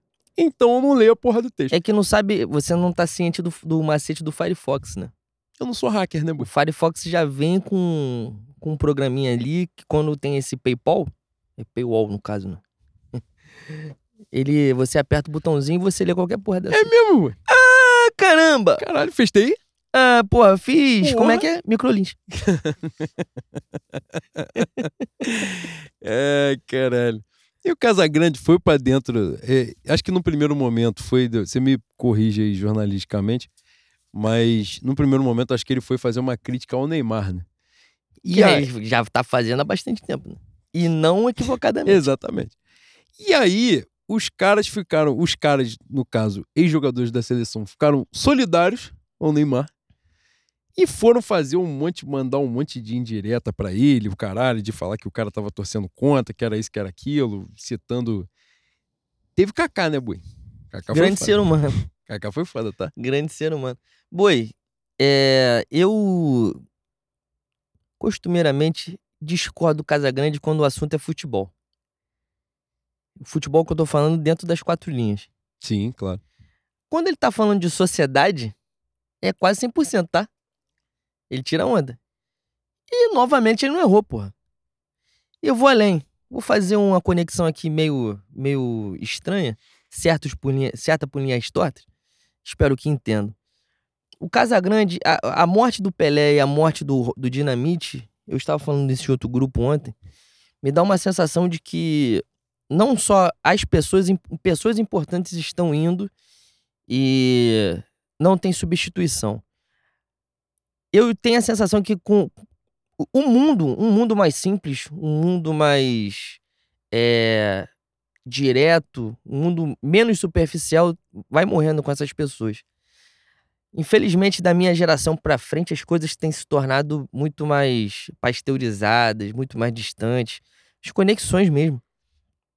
E eu acho que essa, essa rapaziada, Kaká, Neymar e toda, toda, toda a turma que vem a, a reboque deles, exemplifica isso. O Casagrande é de outra geração, pô. Eles sempre vão bater na covardia, né? Porque, obviamente, tem muita gente envolvida na, na carreira e na vida desses caras. Tanto é que o Neymar levou uma porrada de amigo. O Neymar. Acho que o Neymar nunca ouviu um não na vida, boi. Moleque faz um milhão com 16 anos. E a vida dele é outra, pô. É quase um armário de Narnia, é outra realidade. Perdeu o contato da Nike, tu sabe por quê, né? Não. Ah. Ele foi pra Puma porque a Nike rescindiu, né? Não, não, não tô ciente. Não foi isso? Então tu busca saber. Eu não vou falar aqui, porque eu não vou gastar meu réu primário. Tenho... meu advogado é você e você já viu a merda que eu tô inserido se você é meu é. advogado. Eu vou perder pra caralho. Puta que pariu. Mas é, é esse tipo de coisa, sabe? Esses caras, eles são, eles são de, um, de um mundo, de uma geração, que é a minha, infelizmente, que eles não conhecem a realidade do, do povo deles, não, não conhecem a realidade do Brasil, não conhecem quem, quem vive o, o mundo real. E o Casagrande vem desse mundo. Quando eles erram, que era esse caso que eu, tô falando, tô, que eu tava falando do Neymar, da rescisão de contrato com a Nike e tal. Quando, quando eles erram, eles não arcam com porra nenhuma, porque ou o dinheiro compra o silêncio, ou tem amigo na imprensa que passa a mão na cabeça, e é gostoso pra caralho viver assim, né? O Casagrande, todo mundo sabe qual foi a queda do Casagrande, pelo que o Casagrande passou. E ele nunca. E sabe por ele, inclusive. Sabe por ele. Ele nunca deixou de falar sobre isso. Para além da, para além da questão de, de coragem de você expor sua cara, tem a, a, a hombridade também, né? E, porra, e isso é o que mais me dói. Esses caras não têm hombridade de porra nenhuma, mano. Parece que todo mundo é, é menino Kaká, menino Neymar. E é complicado, né? Complicado. Questão de hombridade não passa por dinheiro, né? A, a diretoria do Flamengo me toca muito nessa questão de hombridade também. Eu tô, eu tô ampliando a Não, pauta, fica mas, vontade, tô, mas tirando é do, tô tirando do meu coração, tô desabafando. Quando esses caras pegam a rede social, o Flamengo bem, gravam vídeo, é foda pegar a gente, a gente é isso, a gente é aquilo. BAP fez isso, Braz fala que é gelo no sangue. No início o Landinho aparecia. Meu irmão, a água bateu na bunda, some todo mundo. Some todo mundo, porra. A gente passou um semestre inteiro ano passado discutindo o rebaixamento, ninguém botou a cara. Ninguém, ninguém. A gente até brincava que o Marcos Braz tinha perdido a, a, sinal o da sinal da TIM. Porra, mano. Sabe? Então, o meu Casagrande, ele sempre vai ter meu respeito. Quem conviveu com o velho sabe o peso do termo sujeito homem, porque é sujeito homem, pô. E quando tem um sujeito homem de um lado e um montão de merda do outro, não é difícil você saber quem tá falando a, a verdade do mundo, né? E é esse o ponto para mim. Eu botei todo mundo no meu balaio, Neymar, Kaká, diretoria do Flamengo, porque para mim é essa porra aí. Tem sujeito homem de um lado, tem um montão de merda falastrão do outro. Não é difícil você ver quem tá, quem tá com a razão. Com certeza. Não, e tudo que a gente falou, na verdade, passa pelo mesmo, pelo mesmo tema, né? A base. A gente falou, pontuou das homenagens ao, ao Pelé, logo depois que o Casagrande tece a crítica ao Neymar, que os ex-jogadores se viram, né, contra o Casagrande e tal, não sei o quê. A gente sabe as razões também, né, pelas quais se viram mais rápido contra uns do que contra ah. outros. Mas é, logo que faz essa parada, tem uma homenagem durante a Copa do Mundo pro Pelé, né? Que uma das. Que das quem foi foram os argentinos, né? Foi o Zanetti, né? E, e uma das críticas que o, que o Kaká, eu ia falar que o Kaká entende, aí sim que o réu primário aqui era o meu, né? Quem, quem, quem não tá de bobeira, quem tiver, não tiver trabalhando, não tiver muito ocupado, pegar, botar aí é, Kaká. Não vou falar não. Fala o nome da Agora- igreja. Renascer, pode buscar.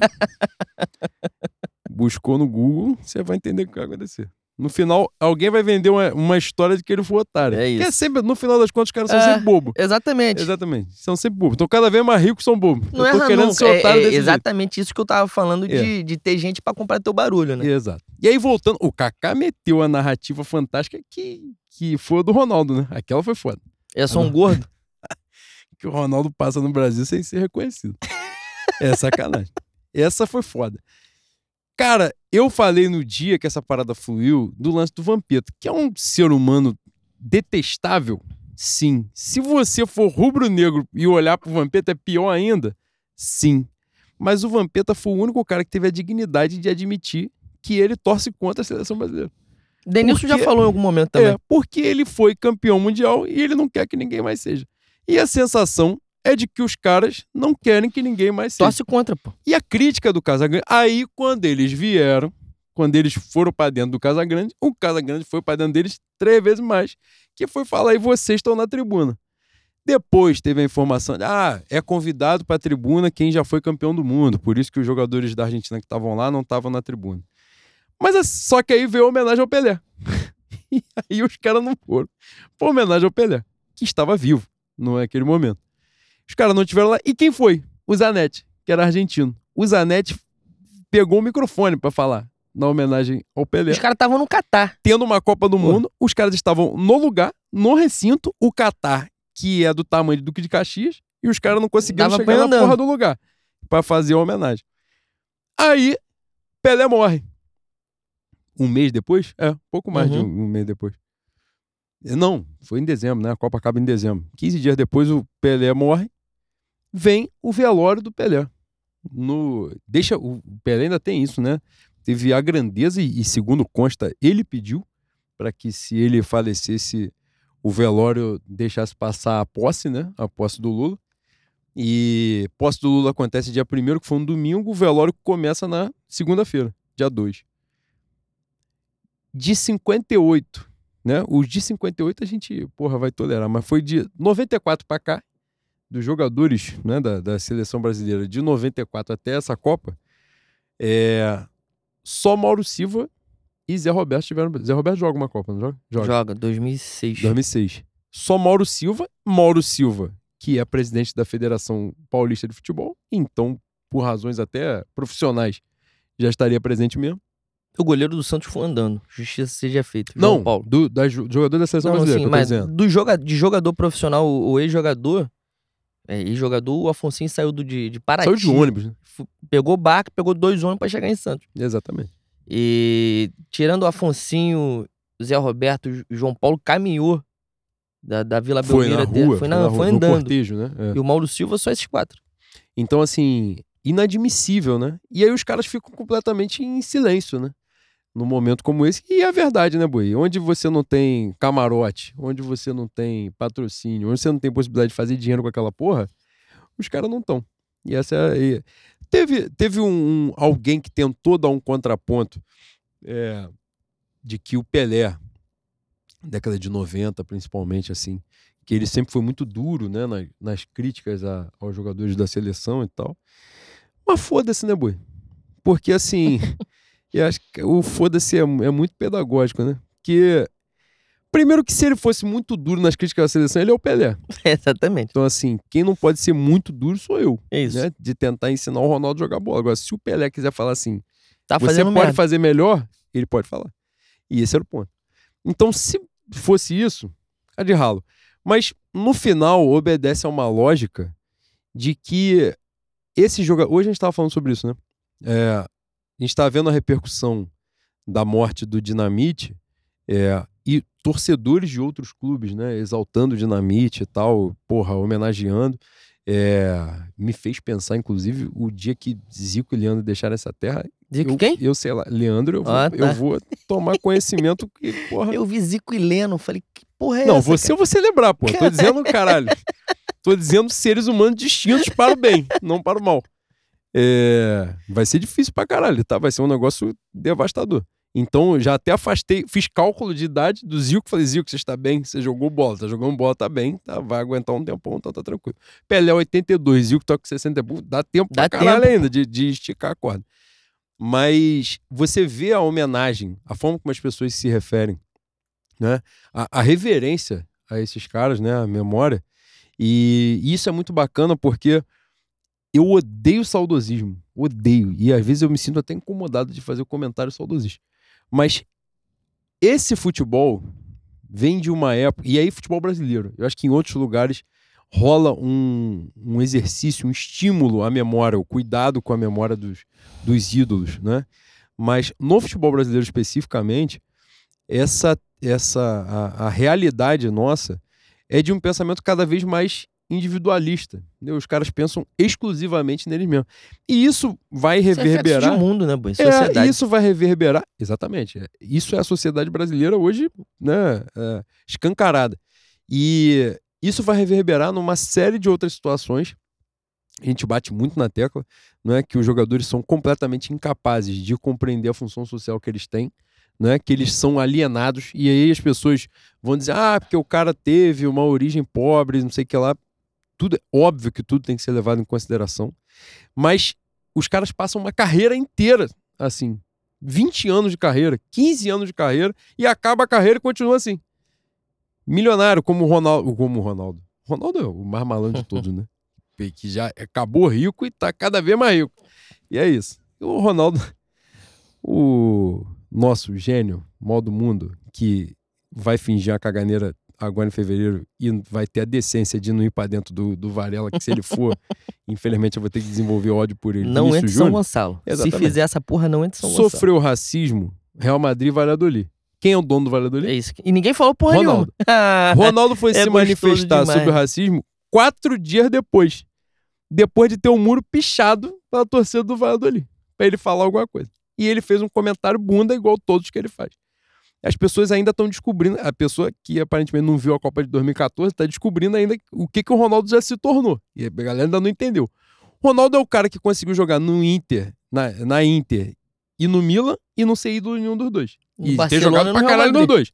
Jogou no Real Madrid, jogou no Barcelona, jogou pra caralho nos dois e não é ídolo em lugar nenhum. Era torcedor do Flamengo, pulou do Flamengo e jogou no Corinthians. Então, assim, quem não entendeu o que é o Ronaldo também, infelizmente não tem como a gente ficar ensinando as porra todas. Tem coisa que você tem que pescar já na prática. E o Google não vai ensinar também, não. Não vai ensinar, infelizmente não vai ensinar. Então, nessa, a sensação que. Mas o jogador que eu tava me referindo era o Rivaldo, né? Podre de rico, a máquina de falar merda, um imbecil, estúpido, idiota. Tudo que eu puder E falar aí, de ruim. E aí, dele, eu nego fala assim, porra, o Rivaldo é o craque sem mídia. Porra, talvez o empresário dele conhecesse pra caralho, né? Fala assim, pô, dá o microfone pra ele não. Deixa ele só jogar bola. E aquilo que a gente fala assim, às vezes falta um amigo. No caso, o Rivaldo tinha amigo pra caralho. Tinha, tinha, incrível. Um amigo fala assim, quando ele fala, mas agora eu vou me vender. Eu falo, você não vai não. Deixa pra lá. Deixa Você não vai vender, não. Tá ganhando dinheiro, vai se vender pra quê? Quer aparecer pra quê? É isso, os caras sabem que ele não tem capa, que o que ele for falar lá vai destruir a carreira dele, destrói tudo. Tá aí o goleiro Marcos, que também, porra, vou ter que falar essa, né? Que ele, naquela, fizeram um fio, né? Coisas que o Pelé fez antes. Marcos fez. Que foi dar aquele soco errado no cruzamento do maluco do Manchester United. Coisa que Pelé já tinha feito na década de 70, quando ele fazia mano. gol, ele o socava primeiro o a ar. homenagear. O Exatamente, primeiro. foi o primeiro, ele que tá aí fazendo vergonha pra caralho. Mas nessa hora ele foi decente. Saiu errado no cruzamento, o Manchester United fez o gol. Cara, o... Você quer um- uma, uma pincelada cinéfila? É mesmo, ué? Você quer? No filme do Aquiles, Troia, tem uma frase que você tem que morrer herói. Uma porra dessa. Se vai embora em 2002, seria fantástico, boi. Seria fantástico. seria o modo da história. Eu teria a camisa dele. Mas deu tempo pra ele virar vilão, né? É foda. Deu tempo pra ele mostrar quem ele é. E, e- nossa, assim, eu, eu pensei em uns três. porra não é Batman, viado? É Batman, pô. é mesmo? É, pô. É, pô. Caralho, meu Thiago me corrigiu aqui. Não, é Aquiles. É Batman, porra. É Batman, caralho. Porra. Você não pode Cara, ter que. Não pode o- viver o, o, tempo Batman, suficiente o pra Batman, tornar vilão. o Batman, ele foi inspirado. Não, não vou fazer. Caralho, não, não faz. Pelo amor de Deus. Mas, cara, esse ponto aí é. Isso vale pra vários desses jogadores, né? Mas o ponto central né, da crítica é, primeiro, esse pensamento individualista. E segundo, e aí sim a gente vai entrar. Ele tá pesquisando, tá no celular. Vocês Não, estão não vendo, tá mexendo no celular que ele tá pesquisando, que é pra dizer, ó, eu falei que era aquele, mas não é, Batman. Mas a parada é a seguinte: no outro tempo, no outro ponto, no outro tópico que a gente botou, tem com base isso também. Porque são dois, dois pontos né, importantes. Esse pensamento individualista, não é? Que os caras pensam exclusivamente neles e nos ganhos que eles vão ter com a parada, e o corporativismo.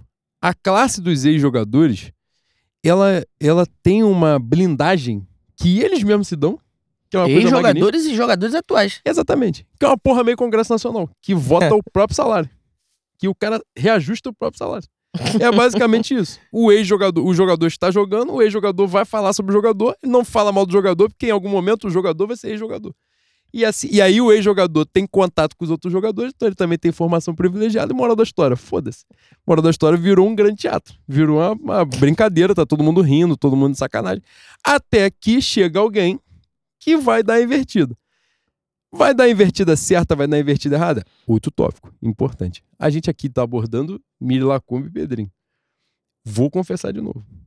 Tenho acesso ao, ao, ao conhecimento hacker? Não tenho. Não li o texto de Miri Lacombe. E vou confessar a segunda vez. Também não tive interesse em ler. Vou ser sincero. Não para Miri Lacombe, porque tal qual o texto do Casagrande, eu não li e também não quis ler. Porque assim, o tema não me, não me cativava, entendeu? Ah, vou fazer uma crítica ao Neymar. Eu Falei, porra, se você não chamou ele de, de merda pra baixo, não me interessa. Porque vai fazer uma porra muito Que é quando polida. você vai me tocar. Exatamente. Por isso que você é colunista do UOL eu não sou. Então é isso que é importante. Mas, pô, falei isso com o Renato Maurício Prado, é colunista do UOL. Então também não quer dizer muita coisa. Né? Pode ser qualquer um, muro tá baixo pra caralho. Mas, a Miriam Lacombe fez uma crítica ao Pedrinho, que na verdade não foi uma crítica. Segundo ela, foi um elogio. E aí vem um ponto também. Tá com dificuldade de elogiar, porque eu vi o, o, o pedaço que ela disse que era um elogio e falei, infelizmente, Não parece. tá um pouco engessada na É a sua atividade forma de de elogiar. demonstrar. É, exatamente. Mas o que o tema central da parada era uma crítica exatamente ali no caso, né? É, contextualizando. O Pedrinho foi eleito o melhor comentarista, é isso, Boi? Isso. O melhor comentarista de, de- da TV aberta, da TV aberta, ó, da TV a cabo. E acho que ex-jogadores votam, né? Ele é um bom Ex-jogadores ou jogadores, não sei quem é que vota nessa porra.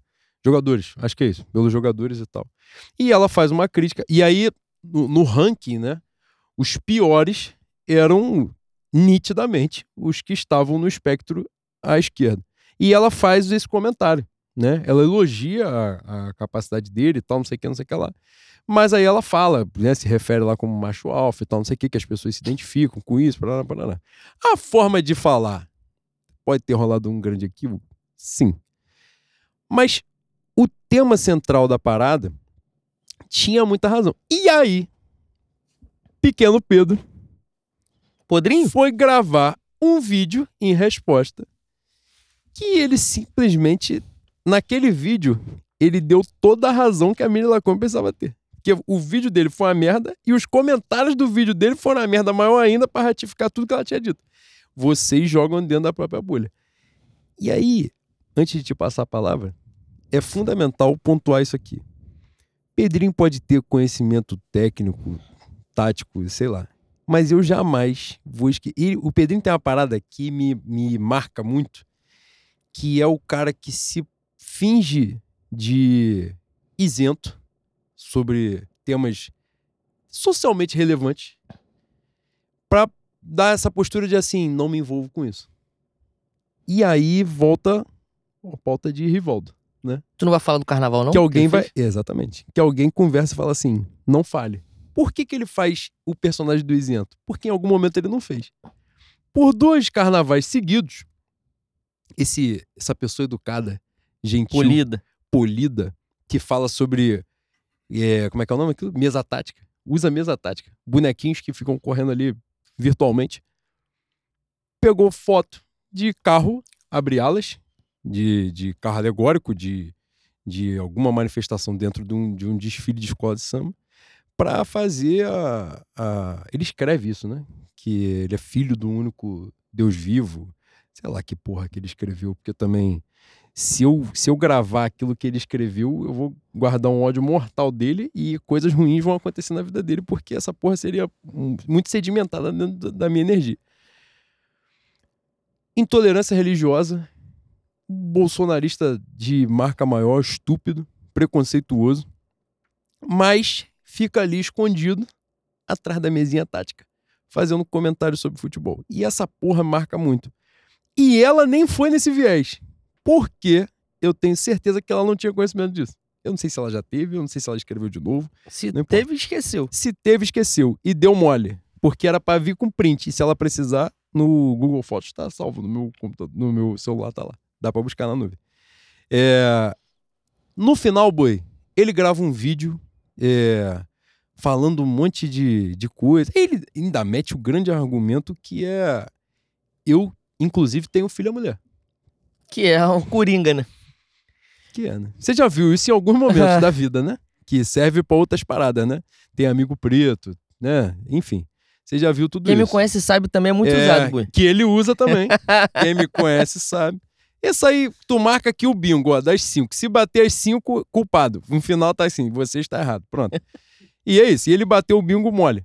Fizer aquele bingo com caroço de feijão, tu vai cumprir todas elas aqui, ó. As etapas todinha. E nos comentários vem exatamente, a boleirada veio gigante para dentro da parada para dar esse apoio. É isso, é isso mesmo. E no final das contas, isso de fato acontece. Né? E para te passar a palavra. É... Eu não tenho muito a falar sobre isso, não, porque assim como você, não acompanhei, mas conheço pouco o Milim Lacombe. Gosto muito do Pedrinho como comentarista e odeio o Pedrinho como ser humano por conta do que ele já falou. Então, o mesmo comentário que eu fiz sobre o Casagrande, eu acho que se encaixa nisso aí. É a mesma coisa. Tem uma pessoa, tem uma pessoa que faz merda há anos, reiteradamente, e a Mili Lacombe eu não conheço muito bem. E, para ser justo, a chance dos dois estarem errados é grande. Né? Não, imensa. Pois é. Então, eu vou, vou me abster a gente, na verdade, mas aqui a gente não tá falando do caso especificamente, né? Apenas desse Nós caso. só estamos batendo no podrinho? Ah, então não, aí, então falando, aí eu posso falar. Falando de uma...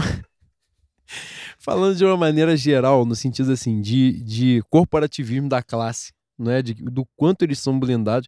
E, de certa forma, essa, essa pauta de Mili Lacombe e Pedrinho, ela pega um pouco esse lance do Casagrande com os ex-jogadores e tal, não sei o quê. Porque os caras se veem numa redoma que eles são incapazes de receber qualquer tipo de crítica. E esse era o ponto central. Ampliando, ampliando a discussão, a gente, pode, a gente pode fazer a conexão em relação ao que falamos mais cedo de, da ida do Mano Menezes pro Corinthians, saindo do Flamengo, da vinda do, do Vitor Pereira do Flamengo do Corinthians. Bicho, quem tem o um poder do microfone, o, o, poder da comunicação no país, tem um, um, um poder muito forte, né? Você tem o poder da pauta, pô. Você pode pautar a sociedade. E assim como você pode pautar a sociedade, você pode blindar os seus. E aí é, é gostoso, né, Bui? Quem tem amigo tem tudo, já de quem tem padrinho não morre pagão. Não é? Não é, é essa a frase? É isso aí. Então vambora. Ele tem padrinho pra caralho. Tá fazendo merda há muito tempo. Eu acho que essa discussão é uma discussão que, pra gente chegar na, no, no cerne da, que, da, da, questão, a gente tem que falar de, de, de sociedade, de expansão do poder neopentecostal, no, da influência da na influência neoliberal nas cabeças do Pindorama.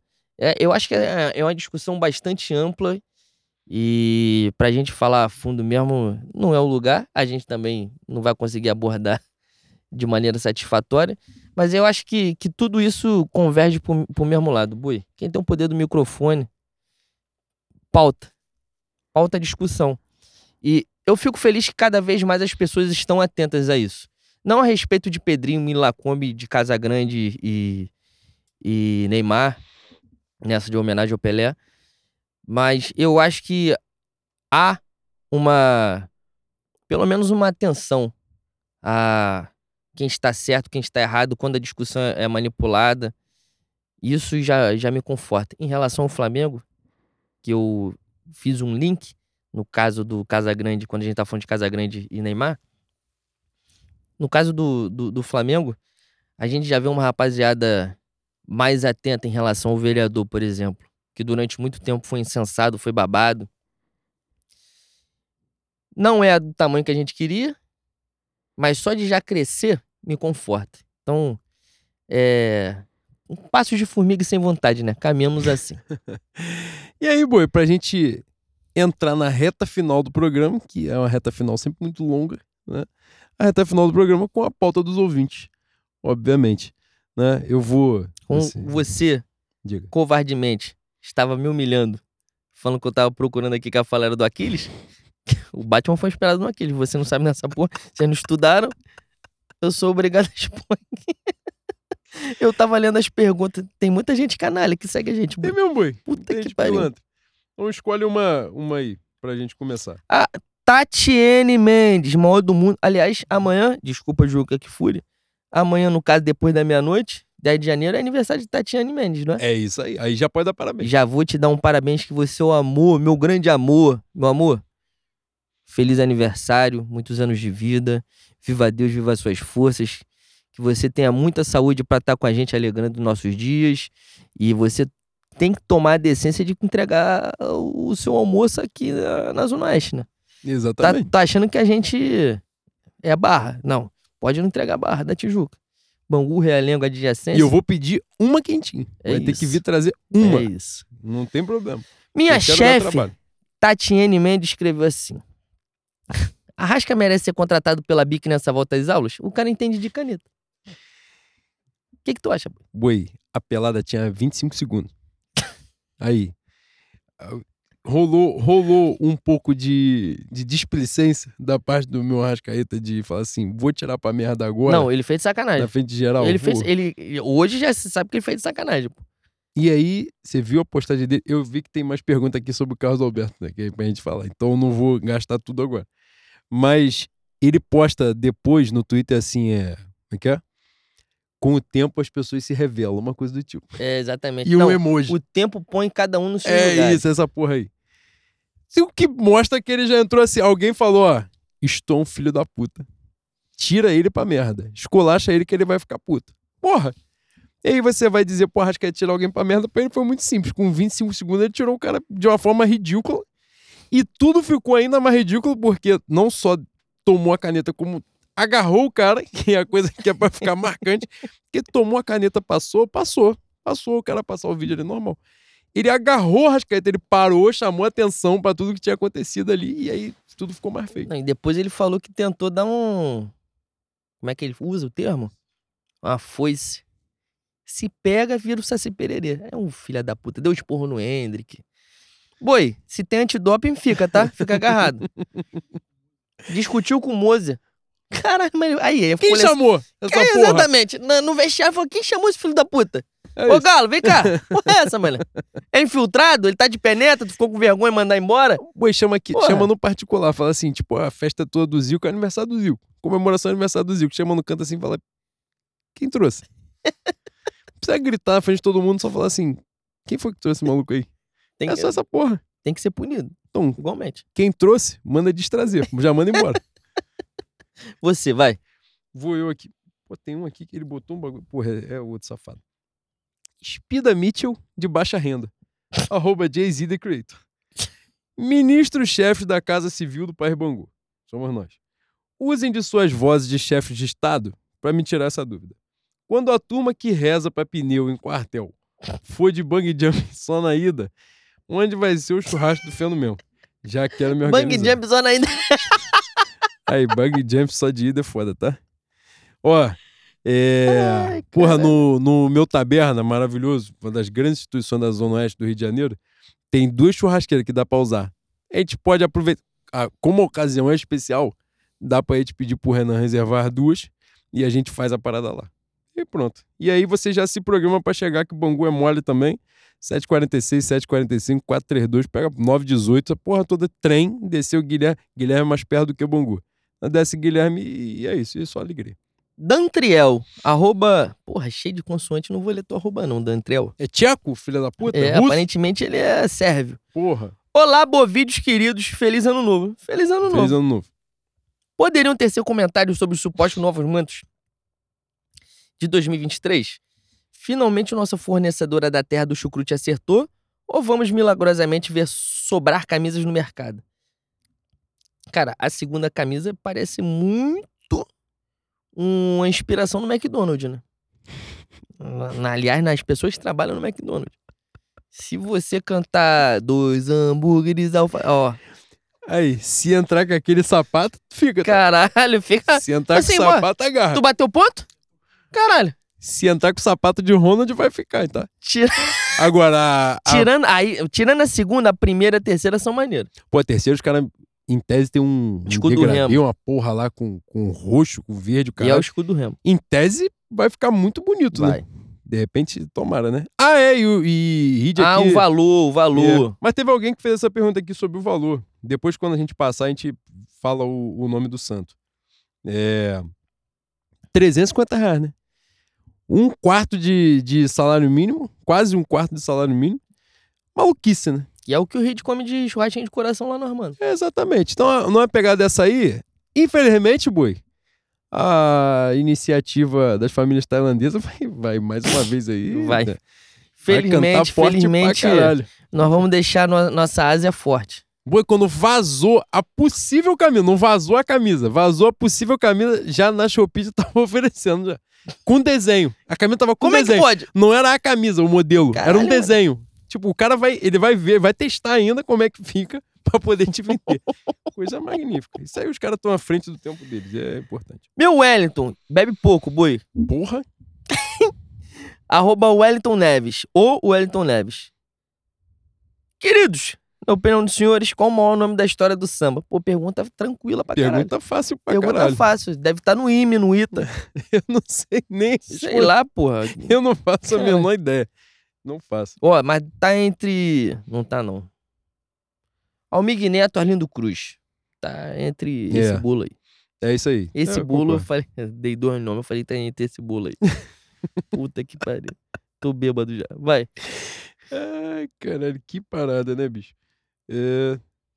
The Fresh Prince. Ah, mas Arroba Rudbear, 1987. eu amo. Ministros excelentíssimos da República Federativa Rubro-Negra. A naturalização de Jorge Daniel para as terras tupiniquins é nossa chance de colocar uma sexta estrela na camisa da CBF ou a garantia de uma eliminação para a Mauritânia na próxima Copa? Saudações e 2023 é tudo nosso. Cara. Mauritânia, ele pegou pesado pra Pô, caralho. Mauritânia foi. Mas foi- enfim. é, não precisava O disso. meu, também. o meu Jorge, se tivesse, se tivesse vestindo amarelo na- nessa Copa, a gente seria hexa, né? Infelizmente. Ele é uruguaio. Essa, cara, essa forçada. E o Uruguai tava com, com o Mano Menezes lá de treinador. Com, é, com coadjuvante felizmente da malha, um figurante da malhação de técnico. Aí ele ficou pro caralho. O. Cara, essa, essa regra de cinco estrangeiros só é uma merda pra gente, né? E acho que é uma merda pra Palmeiras. Tem que virar uma tem- porra tipo Inglaterra, assim. Boi, o Real Madrid, pela primeira vez esse ano. eh, Esse ano. Pela primeira vez na história, no- na última rodada, não tinha um espanhol. A coisa que já tinha que ter acontecido há uns 50 anos que espanhol não sabe jogar bola. E os caras têm dinheiro pra contratar. Se, essa- se, se tá liberado, Que foi uma coisa que o inglês Cê- pensou. Pensou. Eles reconheceram. Falaram assim, ó, ninguém nessa porra aqui sabe jogar bola. A gente tem que abrir pra gente aprender alguma coisa.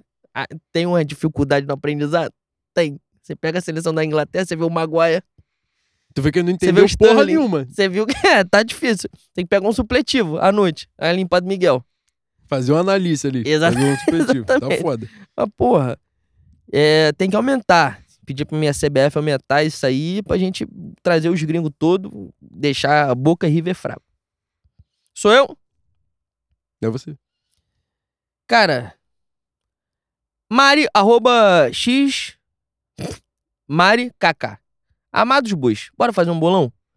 Qual o prazo de validade do português no comando mais querido? Já falei, sai em junho campeão mundial. É isso. E tá bom pra ele, tá Se bom pra ganhar, todo mundo, se, porra. Se não ganhar porra nenhuma, ele não passa na Páscoa. Se, não se ganha um ganhar, Kinder é Ovo. de- É 17 de abril. A data que ele vai sair. Falei um número aleatório, foda-se também. É, vamos nós. Deixa eu ver aqui. Márcio Calili. Porra, família. Tá vivo? Familiar Diego Trindade, isso é maravilhoso. Arroba M. Calili. Gostaria que analisassem e debatessem. Márcio Calili, agora eu vou fazer um comentário sobre ele, que é ritmista, mestre sala, intérprete. Isso joga nas 11, tá? É mesmo, boy? É magnífico, ele é fantástico. Ele é foda. É, gostaria que analisasse e debatesse minha opinião. Considerando a contratação do Rossi, a exceção dos intocáveis 7, 9, 10 e 14, 7 Everton Ribeiro, 9, 9 Pedro agora, né? 10 Gabigol, 14 Arrascaeta. O Flamengo não tem time A e B. Pensa que qualificar o jogador, mas diminui o reserva do que valoriza o titular. Saudações rubro-negros. Cara, ele fez uma reflexão pica aqui. Se você chamar que é o time titular, tá diminuindo o cara que tá ficando na reserva. Nesse caso, eu acho que essa temporada isso não vai acontecer mesmo, né? De, de ter um time titular fixo, os 11 fixos. Cara, na, na verdade, na verdade, a gente tem a espinha dorsal que eu tô. Já usei esse termo umas 10 vezes hoje. E trocar mesmo assim, Davi Luiz faz certa diferença, Felipe Luiz faz diferença, no gol faz diferença. O resto. Mas é, é essa porra aí, não tem time titular, não. Entra quem puder jogar. Agora, Rascaeta, até esse momento, né? A bola não começou a rolar, estou falando de 2022, de 19 a 22. Time reserva era abaixo da, do que os titulares, essa espinha dorsal, faz. Tirando eles, não tem titular, não tem, não tem reserva, não tem time A, não tem time B pra e mim, não. pelo que consta, o Vitor Pereira é um cara que é, Vai rodar. varia muito, né? Isso. Não, não no sentido de rodízio de time, né? Mas de formação, né? De estratégia, né? Minha grande preocupação com o Vitor Pereira antes do anúncio era se ele usar Gabigol e Pedro. Mas meu, meu falso 9 já me deixou tranquilo. É mesmo. Já me deixou. Quando ele falou a parada também de tornar. Na verdade, para além da parte de tornar confortável, tem uma que alguém pergunta pra ele sobre o trabalho do Dorival e ele fala que ele não vai chegar pintando a casa da cor que ele quer, né? A casa que tá certa. Ele foi malandro pra caralho. O cara passou duas semanas no Rio, ele já tá, porra, sabonete pra caceta, já sai das perguntas todas, já fica enrolando pra cacete. E ele meteu essa, e é óbvio, né? O time que tava lá deu certo, acaba de ganhar dois títulos e tal. Só que ele vem com a percepção de fora, né? Ele não é o cara que fica engessado para cobrar esses jogadores, né? Então ele tem uma capacidade maior de ver de fora. Ele ainda teve um diferencial para além do lance de ele já ter passado uma temporada no futebol brasileiro, num time de massa como o Corinthians, da porrada de confronto que o Flamengo e o Corinthians tiveram, né? Então é, ele pôde estudar bastante e eu acho que vai contribuir muito nisso daí, né? Nabru, arroba Nabru. Minha esposa, Caralho. Maravilhosa. Mano, dá vontade de estar com o celular. maravilhosa. Quando você fala assim. Eu gostaria de ouvir a opinião dos dois bovinos, porém não gados. Por que o time de vocês gosta de correr risco com a própria reputação em contratações de atletas envolvidos em casos de violência? Calma que eu tô buscando a pergunta pra eu não me perder nas palavras. Ela, minha maravilhosa. Tem um complemento aqui, ô merdão. Clica que tem ali um comentário dela. Do Complementos de Nabru. Já que tô aqui, um beijo na boca do meu noivo, arroba Juan Lucas, underline Flá. Sou eu. Ponto final. Eu fui É pedido você? em casamento, tá? Eu fui pedido. Fica aí. Pode me invejar, foda-se. Caralho, Não tem problema, é não. diferente meu, mano. É... Dito isto, um beijo, meu amor. Vou responder. Ela aqui tá falando, e isso era um ponto de pauta que a gente deixou mais pro final, da contratação do Rossi, goleiro do Boca, que hoje foi oficializada pelo, pelo Flamengo. Pelo que eu entendi, né? Ele, ele só vem em julho, não é isso? É, Só- meio do ano. O Boca não, não Boca liberou pra vir em janeiro conversar. aconteceu uma, uma movimentação nas redes sociais a partir de um coletivo do qual faço parte com muito orgulho, do Flamengo da gente, contra a contratação dele, porque o Rossi foi acusado pela ex-namorada, aí aqui peço perdão de, de datas e tal, porque eu tô fazendo realmente de cabeça. Mas, salvo engano, 2016 para 2017, ele tem uma acusação de, de violência doméstica, né? De que de teria agredido, tem a ex-namorada, na época, publicou em redes sociais fotos, né, com, com muitos machucados, com muitas lesões, prints de conversa com ele, né? Ele estava, se eu não estiver muito enganado, ele ainda, ainda não era jogador do Boca, ele era de um time menor da Argentina, foi pro Boca. Na época, a, torcedores do Boca já questionaram ali a, a contratação e tal. E em 2019, ele ia ser vendido para um time. Dos Na Estados verdade, Unidos. É, na verdade, acho que ele nem seria vendido, né? Ele ia, ele ia com passe, com passe, né? Entre aspas, fixado para um time dos Estados Unidos. E aí a torcida do time lá, acho que é o Minnesota, é, fez uma, uma campanha para que a diretoria recuasse e desistisse da contratação dele exatamente por causa do, do, do histórico da acusação da violência doméstica. No caso do Rossi, é, especialmente, no caso do Flamengo especialmente, né, infelizmente a gente tem que abordar, abordar isso, não infelizmente abordar isso, mas porque está acontecendo, né? Essa é a infelicidade. No intervalo de seis meses, de menos de seis meses, o Flamengo vai contratar, como já oficializou, contratou um jogador é, com um histórico de, de, de acusação de violência doméstica, uma acusação séria, muito séria, né? Não existe, e isso aí a gente pode dizer que a gente buscou muito, e você pode ver que a, a campanha que foi feita, não é, que foi puxada, foi há cerca de cinco dias, né? É, nesse período todo, a gente conseguiu furar a bolha, né, para chamar esse debate, essa reflexão, né, para além de vetar, porque a gente não tem poder disso. Porra, que me dera ter poder de vetar alguma merda que o Flamengo fizesse, puta que pariu. Mas a gente precisava instigar a reflexão e furar a bolha, e conseguimos, né? E a repercussão foi muito grande, mas ao mesmo tempo muito pesada, né? Aquilo que a gente vinha falando antes, futebol é um ambiente muito hostil, né? É um, é um, é um ambiente muito hostil a uma compreensão mais, mais, que eu vou dizer, mais, mais humanitária, eu acho até, sabe? Uma, uma compreensão mais de função social, de, de entendimento de que a gente sempre aborda isso de que no futebol não vale tudo, de que não vale tudo para botar a bola na rede, de que a gente pode botar a bola na rede caminhando na moral, fazendo a coisa da melhor forma. E o Flamengo é o maior clube do Brasil, então o Flamengo tem muita responsabilidade com a sociedade no geral e com a massa de mais de 42 milhões de torcedores que amam o Flamengo, né, que dedicam a sua vida ao Flamengo. E a grande sacanagem desses caras quando eles sabem disso, mas só para eu não fugir do raciocínio. Eu falei dos, dos dias, né, desde da campanha até a contratação, e muito se falou assim, não, e não sei o quê, e, e- eu vou citar nome, posso citar nome, né?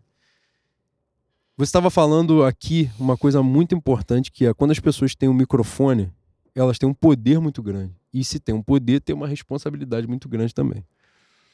Um jornalista do gabarito, do tamanho do Mauro César, quando se manifesta. Primeiro, quando ele se manifesta, é porque a parada chegou onde tinha que chegar.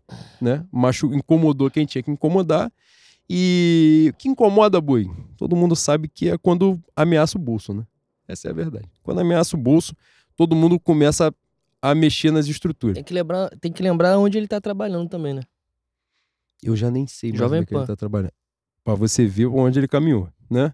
E aí, nessa, ele vai e posta assim, porque o caso do Rossi, né, averiguando com jornalistas da Argentina, ou pesquisa, sei lá que caralho que ele fez, o caso do Rossi não tem um inquérito, não tem um processo judicial, então é por isso que o Flamengo está fazendo. O cara que tem, ele tem um Twitter com mais de um milhão de seguidores, né? A prova de da merda como você caminha, que numa repercussão de um comentário estúpido de alguém, completamente idiota, as pessoas botavam como print nos, come- nos comentários a essa publicação a postagem dele. O print era a postagem dele. Aqui, ó, mas o Mauro César disse que não tem. Então ele é acusado ou ele é condenado? Isso é básico, é básico, evidente. Se você for buscar não é, a questão da violência doméstica, o histórico de violência doméstica, não é assim que funciona. Né? É, o- e, na verdade, isso daí, né, a- uma das falas da, da ex-namorada do Rossi é dizer que quando ela chega para oferecer a denúncia, o policial fala assim, mas ele joga aqui, então vai ser difícil pra caramba você fazer isso.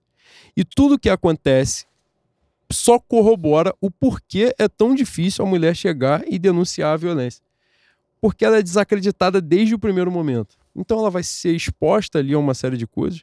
Você aqui teve um outro exemplo que você né, é, deixou no ar, né? A coisa das as pessoas que silenciam.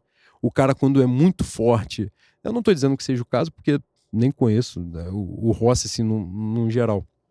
Mas falando como jogador, vou fazer aqui até uma autocrítica de um, de um atleta, né? não, não um jogador de futebol, mas um atleta que do qual eu fui muito fã e que eu tive um, um grande problema não é da, na compreensão da, da admiração que eu tinha por, por aquilo que tinha acontecido na carreira dele foi o Kobe Bryant, por exemplo. Né? O Kobe Bryant passou por uma questão dessa. Ele assedia uma, uma camareira de um hotel quando ele estava numa recuperação de lesão nos Lakers. O, ela chega né, a, a ameaçar a denúncia e não se torna um processo judicial porque rola um acordo milionário, né, é, com sigilo e tal, mas, porra, claro que os caras conseguem vazar. Era um acordo pesadíssimo, de muita grana, para ficar por baixo dos panos. Outros jogadores passaram por acusação desse tipo, Cristiano Ronaldo, né, enfim. Então, assim, a base da coisa é muito pesado, é muito importante. Não tem um histórico é, de declarações do Rossi. O Rossi nunca. O Rossi poderia ter um mínimo de assim: esse print não é meu, essa conversa não é minha. Isso não tem, não tem. A gente buscou muito, pesquisou muito, e tanto é que os, os maiores canais de comunicação também não tem. Ele chegou a dar. Na a, mídia ele argentina. Chegou a publicar a história do Flamengo da gente. Não, aquele apagou. perfil não é dele. Aquele Não? perfil não é dele. Ele não tem rede social. É... Essa questão, na mídia argentina, não tem. Isso, isso aconteceu em 17. Volta em 19, quando, ele, quando tentam contratar ele para os Estados Unidos. E a parada mela por causa do histórico, eles vinculam ao 17. E de 19 para cá não tem absolutamente nada sobre isso. Fazendo pesquisas maiores, né? Tem um, um momento, tem um, um jornal, acho que o Clarim faz uma matéria só sobre os casos de violência doméstica no futebol argentino. O Boca, de 2017 a 2022, ele teve oito jogadores acusados de violência doméstica. Oito. Oito. E eram jogadores muito importantes. Oito jogadores no intervalo de cinco anos. Centurion, Villa, Fabra, é, Rossi e outros nomes aí. Enfim, Centurion jogou no São Paulo, jogou no Brasil, né? Vila por muito pouco veio, é, não veio pro. O Paulo Souza dizem que pediu pro Flamengo e por muito pouco não foi pro Atlético Mineiro. Um outro jogador com histórico de violência é o Pavon, que foi pro Atlético Mineiro, que está no Atlético Mineiro. Então, assim, em suma, do quão problemático é isso e do quão, do quão hostil é o ambiente do futebol. E aí vem a chave da parada. Para além dessa problemática gigantesca, é que por muitas vezes é, a diretoria do Flamengo, o futebol no geral, né, é o, o- um choque mais pesado. Eu agora entrei na sessão de desabafo, fui um pouco além e daqui a pouco eu volto, prometo mas eu tive contato com a pauta do clubismo pela primeira vez, de uma forma que mudou a minha vida, na tragédia do Ninho. Foi o primeiro contato que eu tive com a coisa que eu vi que as pessoas, as pessoas é, da melhor capacidade, da melhor visão de mundo, do melhor entendimento, conhecimento, inteligência, pessoas da maior admiração, do quanto as pessoas, o, o- a paixão pelo clube, o amor pelo clube, ela mexe com a base da vida da pessoa. Que a pessoa vê o mundo de uma forma, quando o clube pro qual ela torce está envolvido, ela bota aquela porra toda em xeque. E a tragédia do Ninho foi muito marcante para mim, porque era um período muito pesado, a maior tragédia da história do Flamengo, provavelmente da história do futebol brasileiro, né? É, num ano histórico, né, de, no sentido de vitória de campo para o Flamengo, e o quanto era difícil bater na diretoria porque a bola estava entrando no gol com uma parada que era óbvia, que era evidente, com, com família sendo é, excluída de missa, porra, de, de, de, sabe, de coisa simbólica, para além da questão das indenizações, de, de- enfim.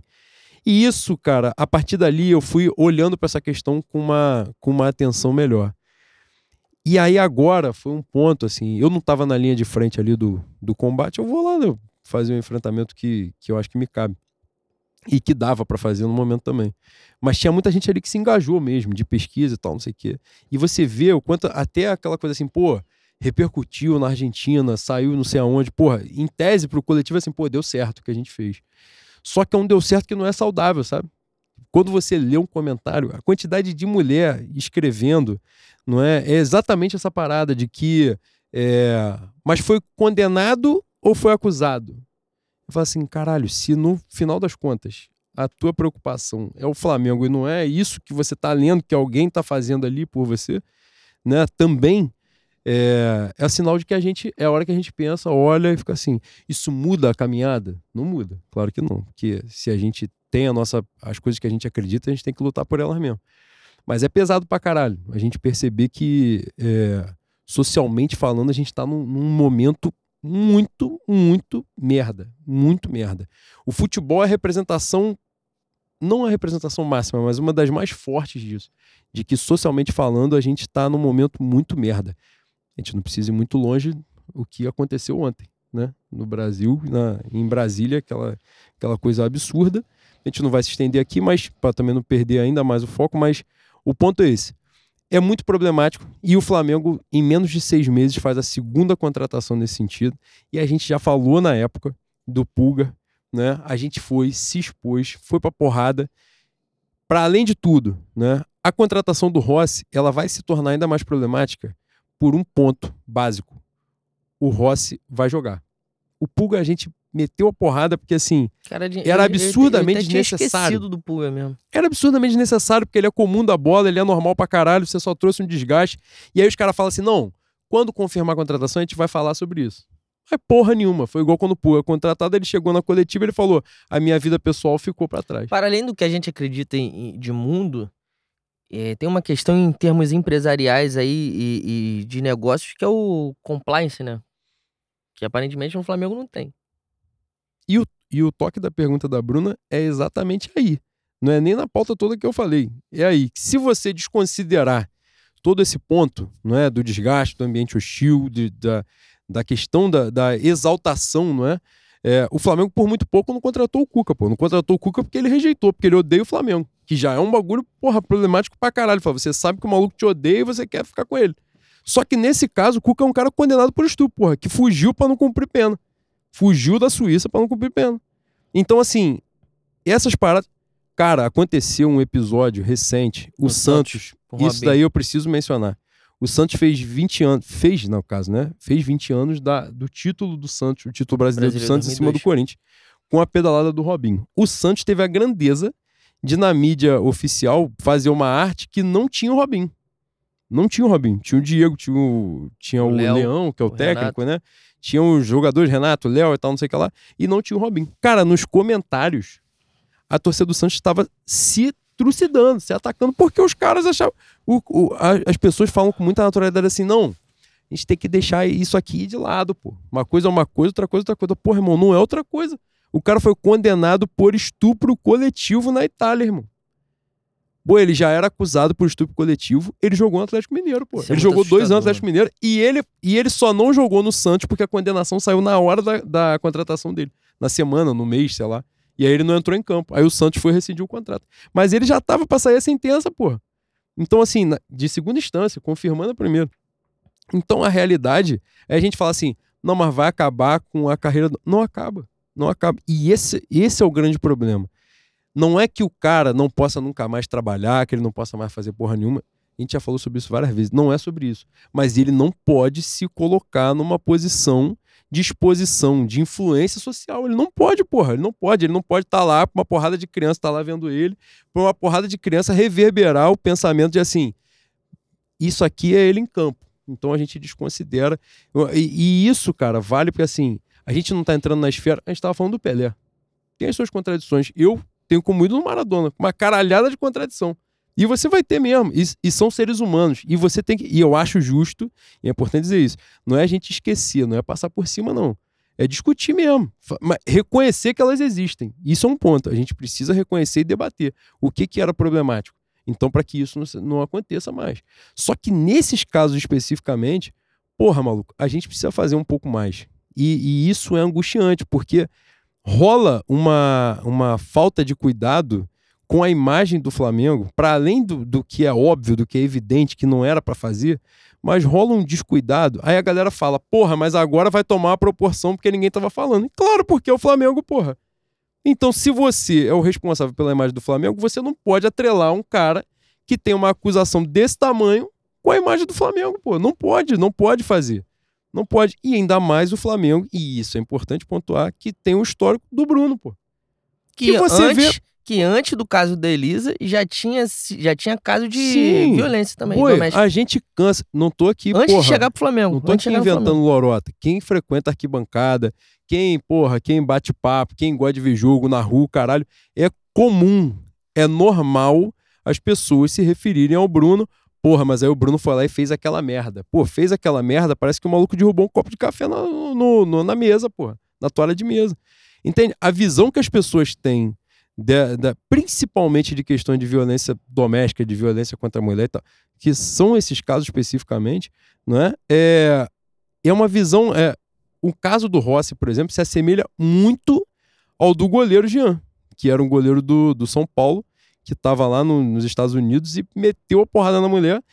E ele, a sorte dela é que nos Estados Unidos os caras conseguiram pegar ele em flagrante, porque ele fugiu, ela tinha gravado história, os caras pegaram em flagrante. Ele voltou, foi contratado pelo Atlético Goianiense. Ele jogou Série A de Campeonato Brasileiro, porra. Então, assim, e o pessoal fala, pô, mas ele é bom goleiro. Foda-se, não importa. Nesse momento, não importa. Mas, enfim, acho que já não falei tudo, mas acho que a gente. Mas como, um prova- que como era necessário. provavelmente essa contratação já está firmada, já tá, né? durante a Vamos- temporada vai ter teremos oportunidade muita pra falar. oportunidade de falar Exatamente. sobre isso. É, é a sua vez. Sou eu agora. É. Então vem uma crítica barra expor. Não, mentira, né? Não. Guilherme, arroba Guilherme Jorge, nosso parceiro. Aí, queria ouvir Vou te vocês... dar uma lista de Feliz Ano Novo, hein, mano? Aí, queria ouvir vocês falarem mais sobre futebol feminino nessa temporada.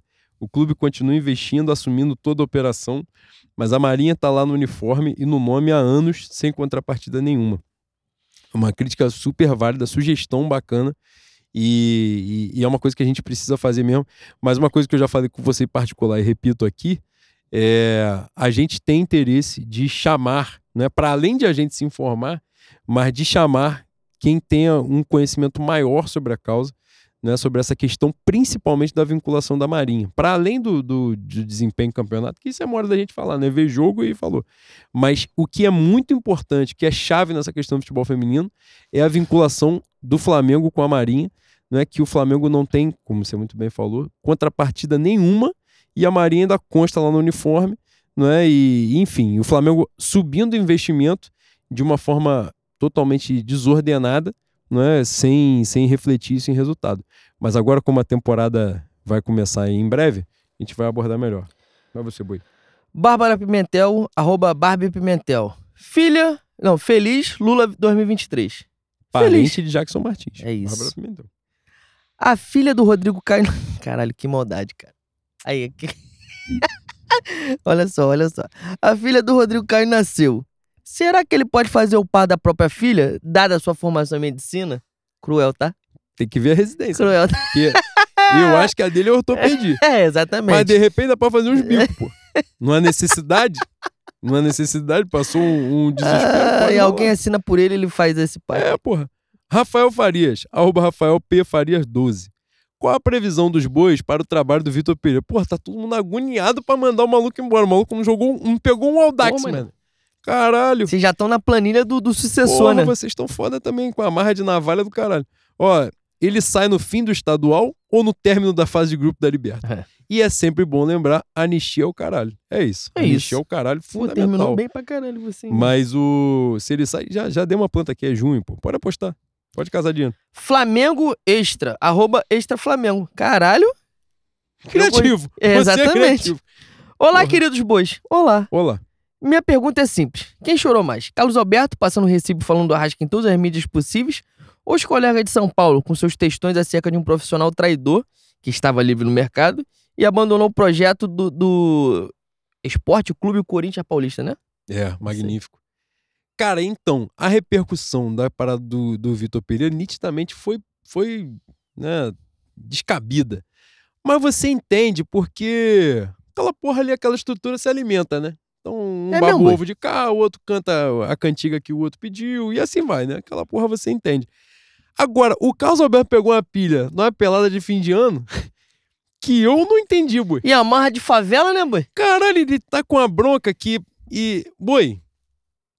Difícil, tá? Aqui, aqui qualquer comentário pode ser muito prejudicial à, à sequência da nossa, da nossa vida, da nossa liberdade. Mas. É difícil, boi. É difícil. E ele tomou. E, inclusive, a partir da repercussão que ele, que ele deu a própria parada que aconteceu, que na verdade quem repercutiu foi ele. Isso que é, isso que é foda. Ele tomou a caneta, ele repercutiu a caneta e ele ficou tornando a caneta maior do que ela realmente foi. Foi só uma caneta normal, básica. E aí ele, ele tava. Era isso, Bui. Cara, você dá uma zoada. Antes do agarrada. É, antes pedar agarrada. Ele deu esporro no Hendrick, que tinha metido o gol lá pro moleque com 16 anos jogando bola no Maracanã pela primeira vez. Deu esporro, brigou com o Moser. Tava arrumando kizumba pra caralho. Naquele momento, na verdade, nos dias seguintes, eu notei que o Rascaeta fez muito pouco. Que era pra ter tentado de novo. Quando pegar, dá a lambreta. Humilha ele, esculacha ele até ele te dar uma porrada. Mas é mentira, que ele ia dar uma porrada, ele ia tirar o Arrascaeta do campeonato sério. Infelizmente, minha, meu sétimo piloto na torcida jovem ia ter que trocar ideia com ele. Tem uns amigos que estão tentando desassociar a imagem do Carlos Alberto do Vasco, que o, o Carlos Alberto faz força para associar a imagem dele ao Vasco, e falam que ele passou a fazer essa porra depois que levou três tabef na cara de membros da torcida Força Jovem. Tu sabia desse episódio? Aconteceu? Eu acho que aconteceu. Eu já vi isso aí três vezes na Se internet. deram três, deram pouco. Né? Ai, caralho. Sou eu você. Eu não sei. mais, Edenilson Freitas, arroba FreitasFrei11. Porra, esporro. Porra, férias eterna? E o fim de ano dos bois? Tu, cara, tu quer que a gente grave especial de Natal? O Grinch? Hoje foda, hein? é um novo dia. É. Você quer isso aqui? Porra. Quer ver? Porra, pega a Netflix, tem a sequência. No setor lá que é só filme de Natal, tu vai engatando Leandro um Hassum outro, todo pô. ano mete um filme de Natal lá. Porra. É só buscar, pô. É, André Paixão. Aí, não falei que tinha? Arroba André Paixão. Prezados representantes antifas do Rubro Negro. Por que Douglas Costa? A diretoria está tomando alguma coisa que não conhecemos? o que eles estão tomando eu conheço pra caralho, só não vou falar. Ou é apenas desespero pela derrota eleitoral? Quer tecer esse comentário, Douglas Costa? Esse momento é seu. Cara, o do... eu vou falar, eu vou falar o que tava no meu coração a respeito do Douglas Costa e o que foi pauta no, no finalzinho da última semana, né? Bicho, a gente aqui faz um podcast, graças a Deus, a gente deu a sorte de começar em 2019 e pegar anos, os anos dourados do Flamengo, coisa que a gente achou que nunca ia ver. Mas a gente é uma oposição pequena ainda. O dia que a gente for grande também, a gente estará correndo risco de vida. a gente é oposição ao, ao presidente mais vencedor da história do Flamengo, né? Aliás, mãe, um dado histórico pra você. Tu sabe, antes do Landim, você sabe quem era o, o presidente mais vencedor da história do Flamengo? Não era Márcio Braga? Não. Danchia Branche. Ou Branche Danchia, não sei. É Danchia Branche. Da de Abrantes. O pai. Que ganha É porque no título mundial ele é o presidente. É, ele é, o, ele é o presidente do título mundial, do brasileiro de 82, do brasileiro de 83, três meses depois ele vende o Zico. E duas semanas depois de vender o Zico, ele pede renúncia porque toma a costa do Botafogo, tudo desanda. Aí, né, não vou falar da família agora não, vou deixar pra um ano. Enfim. Mas a gente, a gente deu uma sorte por um lado e deu o azar do outro. O azar do outro é fazer oposição à diretoria, à gestão mais vencedora da história do Flamengo. Pra você ver o tamanho desses caras, eu tenho certeza que esses caras serão bastante amassados, assim como o Dancha Abranche não é lembrado como o, o presidente e a gestão mais vencedora da história do Flamengo, esses caras também não vão ser. Mas por questões de sociedade, por sintomas de Brasil, tem muita gente que abraça esse papo, né? E na última semana, na- eu não lembro se foi quinta-feira, acho que foi quinta-feira, um presidente de uma torcida organizada grava um vídeo pedindo, dando um aval. Tu assinou alguma. Tu, tu assinou alguma coisa? Tu assinou, Reed, alguma coisa? Ninguém assinou, pô. Ninguém, ninguém passou a palavra pra ele, deu direito a ele falar pela gente, pela torcida do Flamengo, mas ele deu aval. Ele deu aval falou assim: Marcos Braz, Landim, aqui tá o aval. Porque o Douglas Costa é um jogador campeão, multicampeão, passou pela Juventus, passou pelo Bahia, seleção brasileira e quer jogar no Flamengo. Bicho, a última passagem do Douglas Costa pelo Brasil foi no time que revelou ele, no time que ele diz amar, e todo mundo sabe o que o Douglas Costa fez no ano que o Grêmio cai, porra. É o time dele. Pelo amor de Deus. Tu- Vou usar um termo, vou usar um termo forte, mas que pra mim diz muita coisa. O maluco dá um tapa na cara da mãe dele. Tu acha que ele vai fazer o que contigo? Tu é a mãe dele? Tu Tu não é acha a que mãe ele vai fazer com a tua mãe? Caralho! Porra, mano. Pelo amor de Deus. E isso é. Obviamente, o presidente da TO não falou do nada. Ele não tirou uma vontade do coração dele.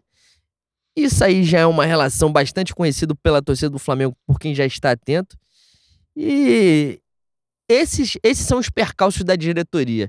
Durante, durante o programa eu falei que a hegemonia está no horizonte e só quem pode derrubar isso e acabar com essa possibilidade é o Flamengo, é um problema interno, passa muito por isso.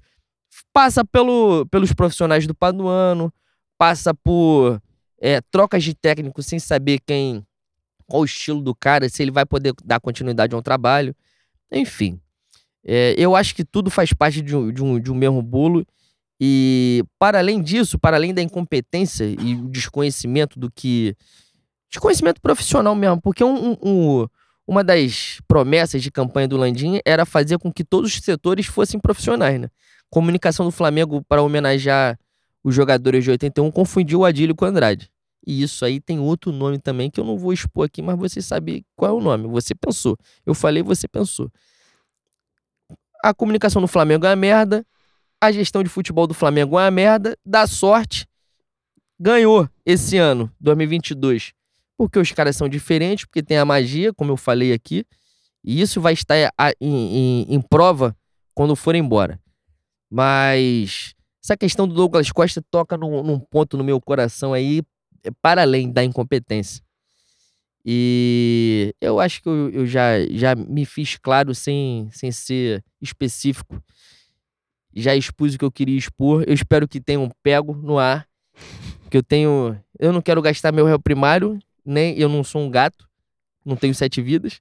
Gosto de sentar de costa pra encruzilhada, como eu já falei no início. Mas tem relações aí espúrias que todo mundo tá ciente e tá cada vez mais claro, né?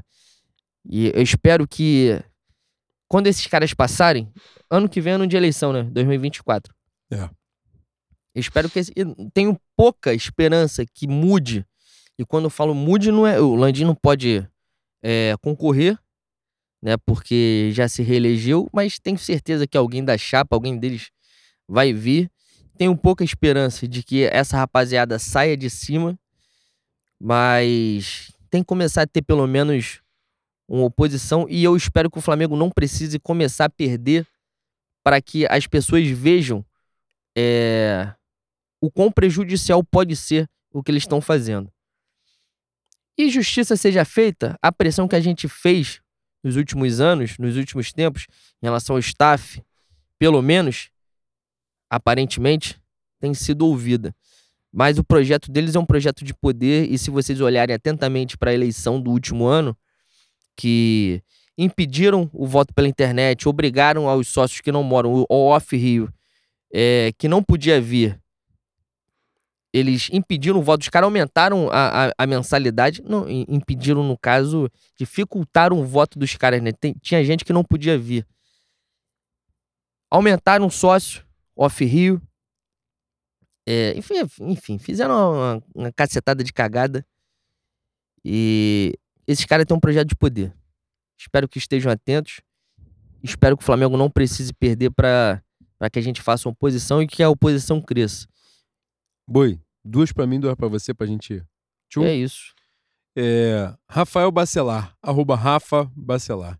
Eu gostaria de ouvir de vocês a opinião sobre a equipe de transmissão da Dona Band para o A Cariocão gente já da falou sobre isso, não foi? Nessa lista só tem gente que adora o Flamengo. Muito obrigado, feliz ano novo. Nós já Defendendo falamos, nós já falamos. Não, o que eu tinha falado no Twitter, e eu vou repetir aqui, é que pode pegar aquela lista todinha, toda, ponta a ponta, manda pro Alexandre de Moraes, fala que cagaram na máquina de café dele. Fala, ó, tem um vídeo dessa rapaziada toda, todos eles aí. O cara que raspou o quadro, rasgou o quadro com, com canivete, falou, ó, foi tal. E vai dando. Teve um cara que fez um bigodinho de Hitler na, na foto do no quadro do José Bonifácio. Errou muito. Não eu. Ali ele não se perdeu pra caralho. Mas porra, né? Foi a obra. Historicamente ele não foi tão meu equivocado Deus do assim. céu, vai faltar vai ponte pra fazer um bang jump. Gustavo Angeleias, arroba Gangueleias, Gangeleias, sei lá. É Varela e Mateuzinho na direita e confiar na benção de Leandro pra não sofrer por ali ou tá na hora de ir para os quartéis pedir a contratação de um lateralzinho direito mediano que seja. Bom, dovi- do- bom 2023 e seremos. Nós vamos clamar em junho pela volta de Elovion, né? Nossa senhora. Foi de lindo. O grego. Cara, Varela vai empolgar, tá? Aquela carinha dele. Ele, cara, aquilo foi muito marcante. Ele tava fazendo um jogo muito maneiro contra Portugal, mano. Ele meteu a linha de impedimento de Maurício Isla, tá? A zaga do Uruguai tava lá na, na Cisplatina de volta e ele parado em Santa Cruz, fazendo bebendo água. Caralho, entrou o time de Portugal inteiro, porra, olhando o goleiro. E a culpa é de quem? Dele, daquele animal. Eu falei, é nesse cara que eu tenho que acreditar no que vem. Que parada, né? Boi, Nilo Júnior, arroba Nilo House. Interventores bois. Um breve dilema pra começar o ano. Chamar a avó de nona ou se dizer culé? Culé, pra quem não sabe, é o torcedor do Barcelona. Porra. Sei lá, mano. Pô, de nona é foda. Eu gosto mais da Catalunha, boi. É mesmo, boy. Pô, é de nona é pica. De nona é, é pesadão, mano. o maluco vem, pô, minha nona é, é foda. De Osasco. Pelo amor de Deus. Ó, Victor com K. Arroba Victor RM94. O Anjinho. Ah, é? Levando em conta o desempenho de nossa base na copinha, vale a pena uma parceria Flacenai para a categoria? Só por precaução. Caralho, eu não sei quem é, mas é Judas, tá? Esse tipo de pergunta aqui é de canalha, de pilantra. Mas tá É, errado. Mas vale, Ah. vale. Não, às vezes, cara, pega. Não, Um bolsão mesmo, elite, no mínimo. No ruim, Não. no ruim. Falando na Um boa. um pré-militar. Eletrônica na ETERD. Desceu ali, Vasconcelos, na estação de trem, subiu a rua, é pertinho. Não tem mistério. Avenida Santa Cruz 864 passa em frente. Tu pegar legal, pode pegar um IF aqui, aqui em Realengo tem também IF. Dá pra fazer, pô. Pegar um, um pré-veste militar desse aí qualquer, lá na, na rua tem um. E ganhar a vida, né? Porque o negócio tá, tá difícil com 15 de Jaú, vai ser foda, né? Vai ser. Tu, tu pegando a estrutura do Flamengo, tá passando dificuldade com 15 de Jaú, infelizmente, né? Vamos ter que fazer um campeonato de, de Olimpíada de Matemática. Vou ler a última que as pessoas aqui que estão presentes hoje já estão olhando com um olhar Então, triste, sem luz nos olhos. É isso. É. Wesley Moreno, arroba Ué Moreno. é Ué Ué Moreno mesmo. Tá escrito. Famigerados, flamigerados bois. Os que, o que estão achando da janela de contratação do Flamengo? Vocês contratariam mais algum jogador para esse elenco maravilhoso? Porra, eu contrataria o Messi, mas, mas não tem dinheiro. Ele não vai ver. Porra, boy, pensou trocar um Marinho por de Maria? Exatamente. Porra. Disponível tá foda. Eu acho que a gente tem um, um elenco muito forte, a gente não perdeu ninguém. Realmente as contratações eram. Ainda são, né? Tirando o goleiro aí, o Contratou em, contratou em definitivo o Ayrton Lucas, lateral bem. É. O Varela já veio. Falta. Que vai ficar também definitivo, né? Parece que Quem o- vai ter contrato de quatro Tinha anos. um maluco. Ah, o maluco da ponta era o Douglas Costa que eu acabei de humilhar. Enfim. É. O próprio, o próprio Quinteiro, né? É, O dizem, Quinteiro, dizem o que o Flamengo Quinteiro, tá é. botando em, em banho-maria aí porque teriam é, outra opção, né? É, os caras estão oferecendo. Os caras estão vendo que o Flamengo tá doido pra, pra botar um Fame pra fora. Estão oferecendo até quem não tá disponível, né? Eu acho que se o Quinteiro vier, fecha a casinha mesmo. Eu já me conformei que o, o lateral direito reserva vai ser o Mateuzinho, infelizmente, por mais um ano. Minha sombra, minha sombra, falo com- do fundo do meu coração, não tem um filho da puta com menos de 20 anos da lateral direita na base do Flamengo que seja capaz de fazer frente ao Mateuzinho. Que, porra, não precisa ser gênio. Não tô falando assim, pô, vai vir um novo Leandro. Boi, eu vou ser, eu vou ser agora aqui maldoso, malicioso. E eu vou instigar, eu vou entrar na sua mente. Mateuzinho é titular em 15 times da Série A. Por baixo. Por hoje é só, Se eu parar rapaziada. pra fazer a conta. Por hoje é só, rapaziada. É Fé no. Mengo. É isso, é pô. isso. Essa é a verdade, caralho. Não dá. Fluminense não dá. meteu Cê dinheiro tá pra trazer Guga, porra. Não, não, não, não. Uma coisa é uma coisa, outra É coisa é outra verdade, coisa. Boi. não, não. Você tira aí, porra, o lateral direito é. do Fortaleza, Não é. Tinga. Porra, vai dar Mateuzinho, caralho. O João Lucas, que você queria matar com a base de tijolada, o Santos comprou do Cuiabá. Alguém pagou, deu Caralho, dinheiro. o meu João Lucas tá no Santos? Deu dinheiro que você usa em mercado, que você usa, porra, pra pagar um serviço numa Aí. barbearia, Meu filho, tá? que você faz Mamou nesse mamilo esquerdo aqui. Aí, moça Caralho. bonita. Porra, o Santos foi e pegou esse dinheiro num, num país de, que de vida difícil Caralho, meu João Lucas venceu na e vida, boi. contratou João Lucas. Atlético Paranaense contratou Madison. Tô falando, se você botar Do conta- Vasco? É triste. É isso. O pouco pi- o pica? Não, o pouco pica é o Não, esse é outro, pô. O Madison é lateral direito. É, isso aí. Cara, é angustiante, boi. O nível do bagulho é sacanagem, é sacanagem. Quando os caras falaram assim, pô, Rodinei jogando essa bola aí dá pra jogar a Copa do Mundo. Aí já, vocês estão viajando. Porra, Cara, você falando assim, parece até que você nutre sentimentos pelo Mateuzinho. eu sinto, eu, eu nutro sentimentos Ódio também é por ele. sentimento, né? Exatamente. E, e- e se aproxima muito do amor, né? Que é Caralho! perigoso. É Nós vamos terminar assim? É É ouro? perigoso pra caralho. Não, mas eu vou, eu vou terminar com uma que foi a base do que você fez aqui, essa porra desse programa inteiro hoje, que é o Tchuco, arroba Vilete Marcelo. Obviamente com quem que você homenageou aí. O, o Marcelo Vilete, que eu É, um- falou mandei um beijo pra ele. Excelentíssimos bovinos defensores da democracia e do Estado de Direito, somos nós. O otimismo para mais uma temporada do maior de todos é um sentimento geral ou só eu estou exageradamente Cara, nós estamos empolgado? muito conectados, Marcelo. É impressionante. É mesmo, boi? Ah, Encontro de almas. caramba, é minha alma gêmea. Carne, unha. Aí ele votou pra Que finalizar. Ok, que eu me empolgo todas as vezes. Mas esse ano estou acreditando legal no Aí você, né, deu... Tu vê que ele teve um momento de reflexão com ele mesmo ali. E mesmo assim ele foi pra carinha andando. E mesmo assim, no final, ele fez a merda. Ele falou assim: ó, eu sei que estou errado, mas eu vou fazer assim mesmo. E fez. Mas pelo menos se perdeu com consciência. É, e às vezes vale a pena. É. Às vezes, entendeu? A Numa vida é pra dessa- viver, a vida é pra levar, boi. É. Vambora. Dito isto, Boi, nessa experiência magnífica de fazer um programa com, com esse refletor aqui. Que não vai ao ar, porque, né? cara. Exato. Que é, pelo menos é a primeira experiência, é um teste. É um evento teste, reforçando pra vocês. Aqui um dia, a gente tendo aí as gravações, a gente vê como é que fica e o que vocês pedem sempre. E... Mas foi bacana, foi bacana. Foi de fazer. bacana. Agradecer a presença do nosso social media, De- desses Nosso magníficos. Coronel exatamente. Thiago, Exatamente. Nosso magnífico. Porra, é o único, né? nosso cameraman. Porra, é ele, é ele e Reed é foda, né? Caralho, Porra, fantástico. Pinça os dois. Vamos sentir a falta do caralho de senhora. mandar no país, mas Bom, o país não é mais deles, É não. isso. Safado. Não, mentira. Eles são a exceção da exceção. mandar um beijo pra esposa do Coronel Thiago, Maíra, que é. O Romário uma vez falou que a única pessoa que dava esporro nele, ele abaixava a cabeça, era o Dunga. A Maíra é meu Dunga. É mesmo. Ela me dá esporro, eu fico com medo dela. Cara, uma pessoa que te dá esporra, ela já ganha o meu coração. Não, ela de tá com muita magnífica. razão, mas eu tenho medo dela. E com é isso aí. A pessoa que te causou medo já é uma pessoa agradável. Exatamente. É isso. Mandar um beijo pro nosso cameraman, Renan Jordão. Magnífico. Dono desse Eu espero que, este- espero que esteja durante o ano com a gente. É isso aí. isso Mandar aí. um beijo pro dono do nosso coração e do estúdio Meu Quartinho, Renan, Renan magnífico. Martins. Que agora tá Dá um tendo... sobrenome, que ele tem sobrenome também. É isso. É que Martins, agora né? tá Pelo amor de tendo... Tá fornecendo, tá provendo campeonato de FIFA. Campeonato de FIFA e amendoim, que ele aprendeu que paçoca não é alimento. É bom que ele falou que ele tá fornecendo amendoim, mas não tá fornecendo paçoca. Que, obviamente, paçoca não é feito de amendoim. Na cabeça do Leno, não é Quando que ele é foi doce, educado dessa forma Quando que é doce, paçoca não é não é de amendoim. É. Amendoim doce não é alimento, pô. Você, ouvinte, Caralho. né, que acabou de e testemunhar pede essa mulher porra, que também não. imagina, imagina a convivência diária com a porra de um ser humano desse. É só tenho só não é pior do que quem não come macarrão e ame. É isso E aí. mandar o último beijo pro nosso irmão de vida, o Rid, Pai de Dudinha. pai de Dudinha, que está aqui com a unha pintada por Dudinha, maravilhosa, um, um, um azul turquesa fantástico. Que fez filho pra isso mesmo, E pra, pra esmalte fazer de papel de que daqui otário. eu, É eu consigo ver.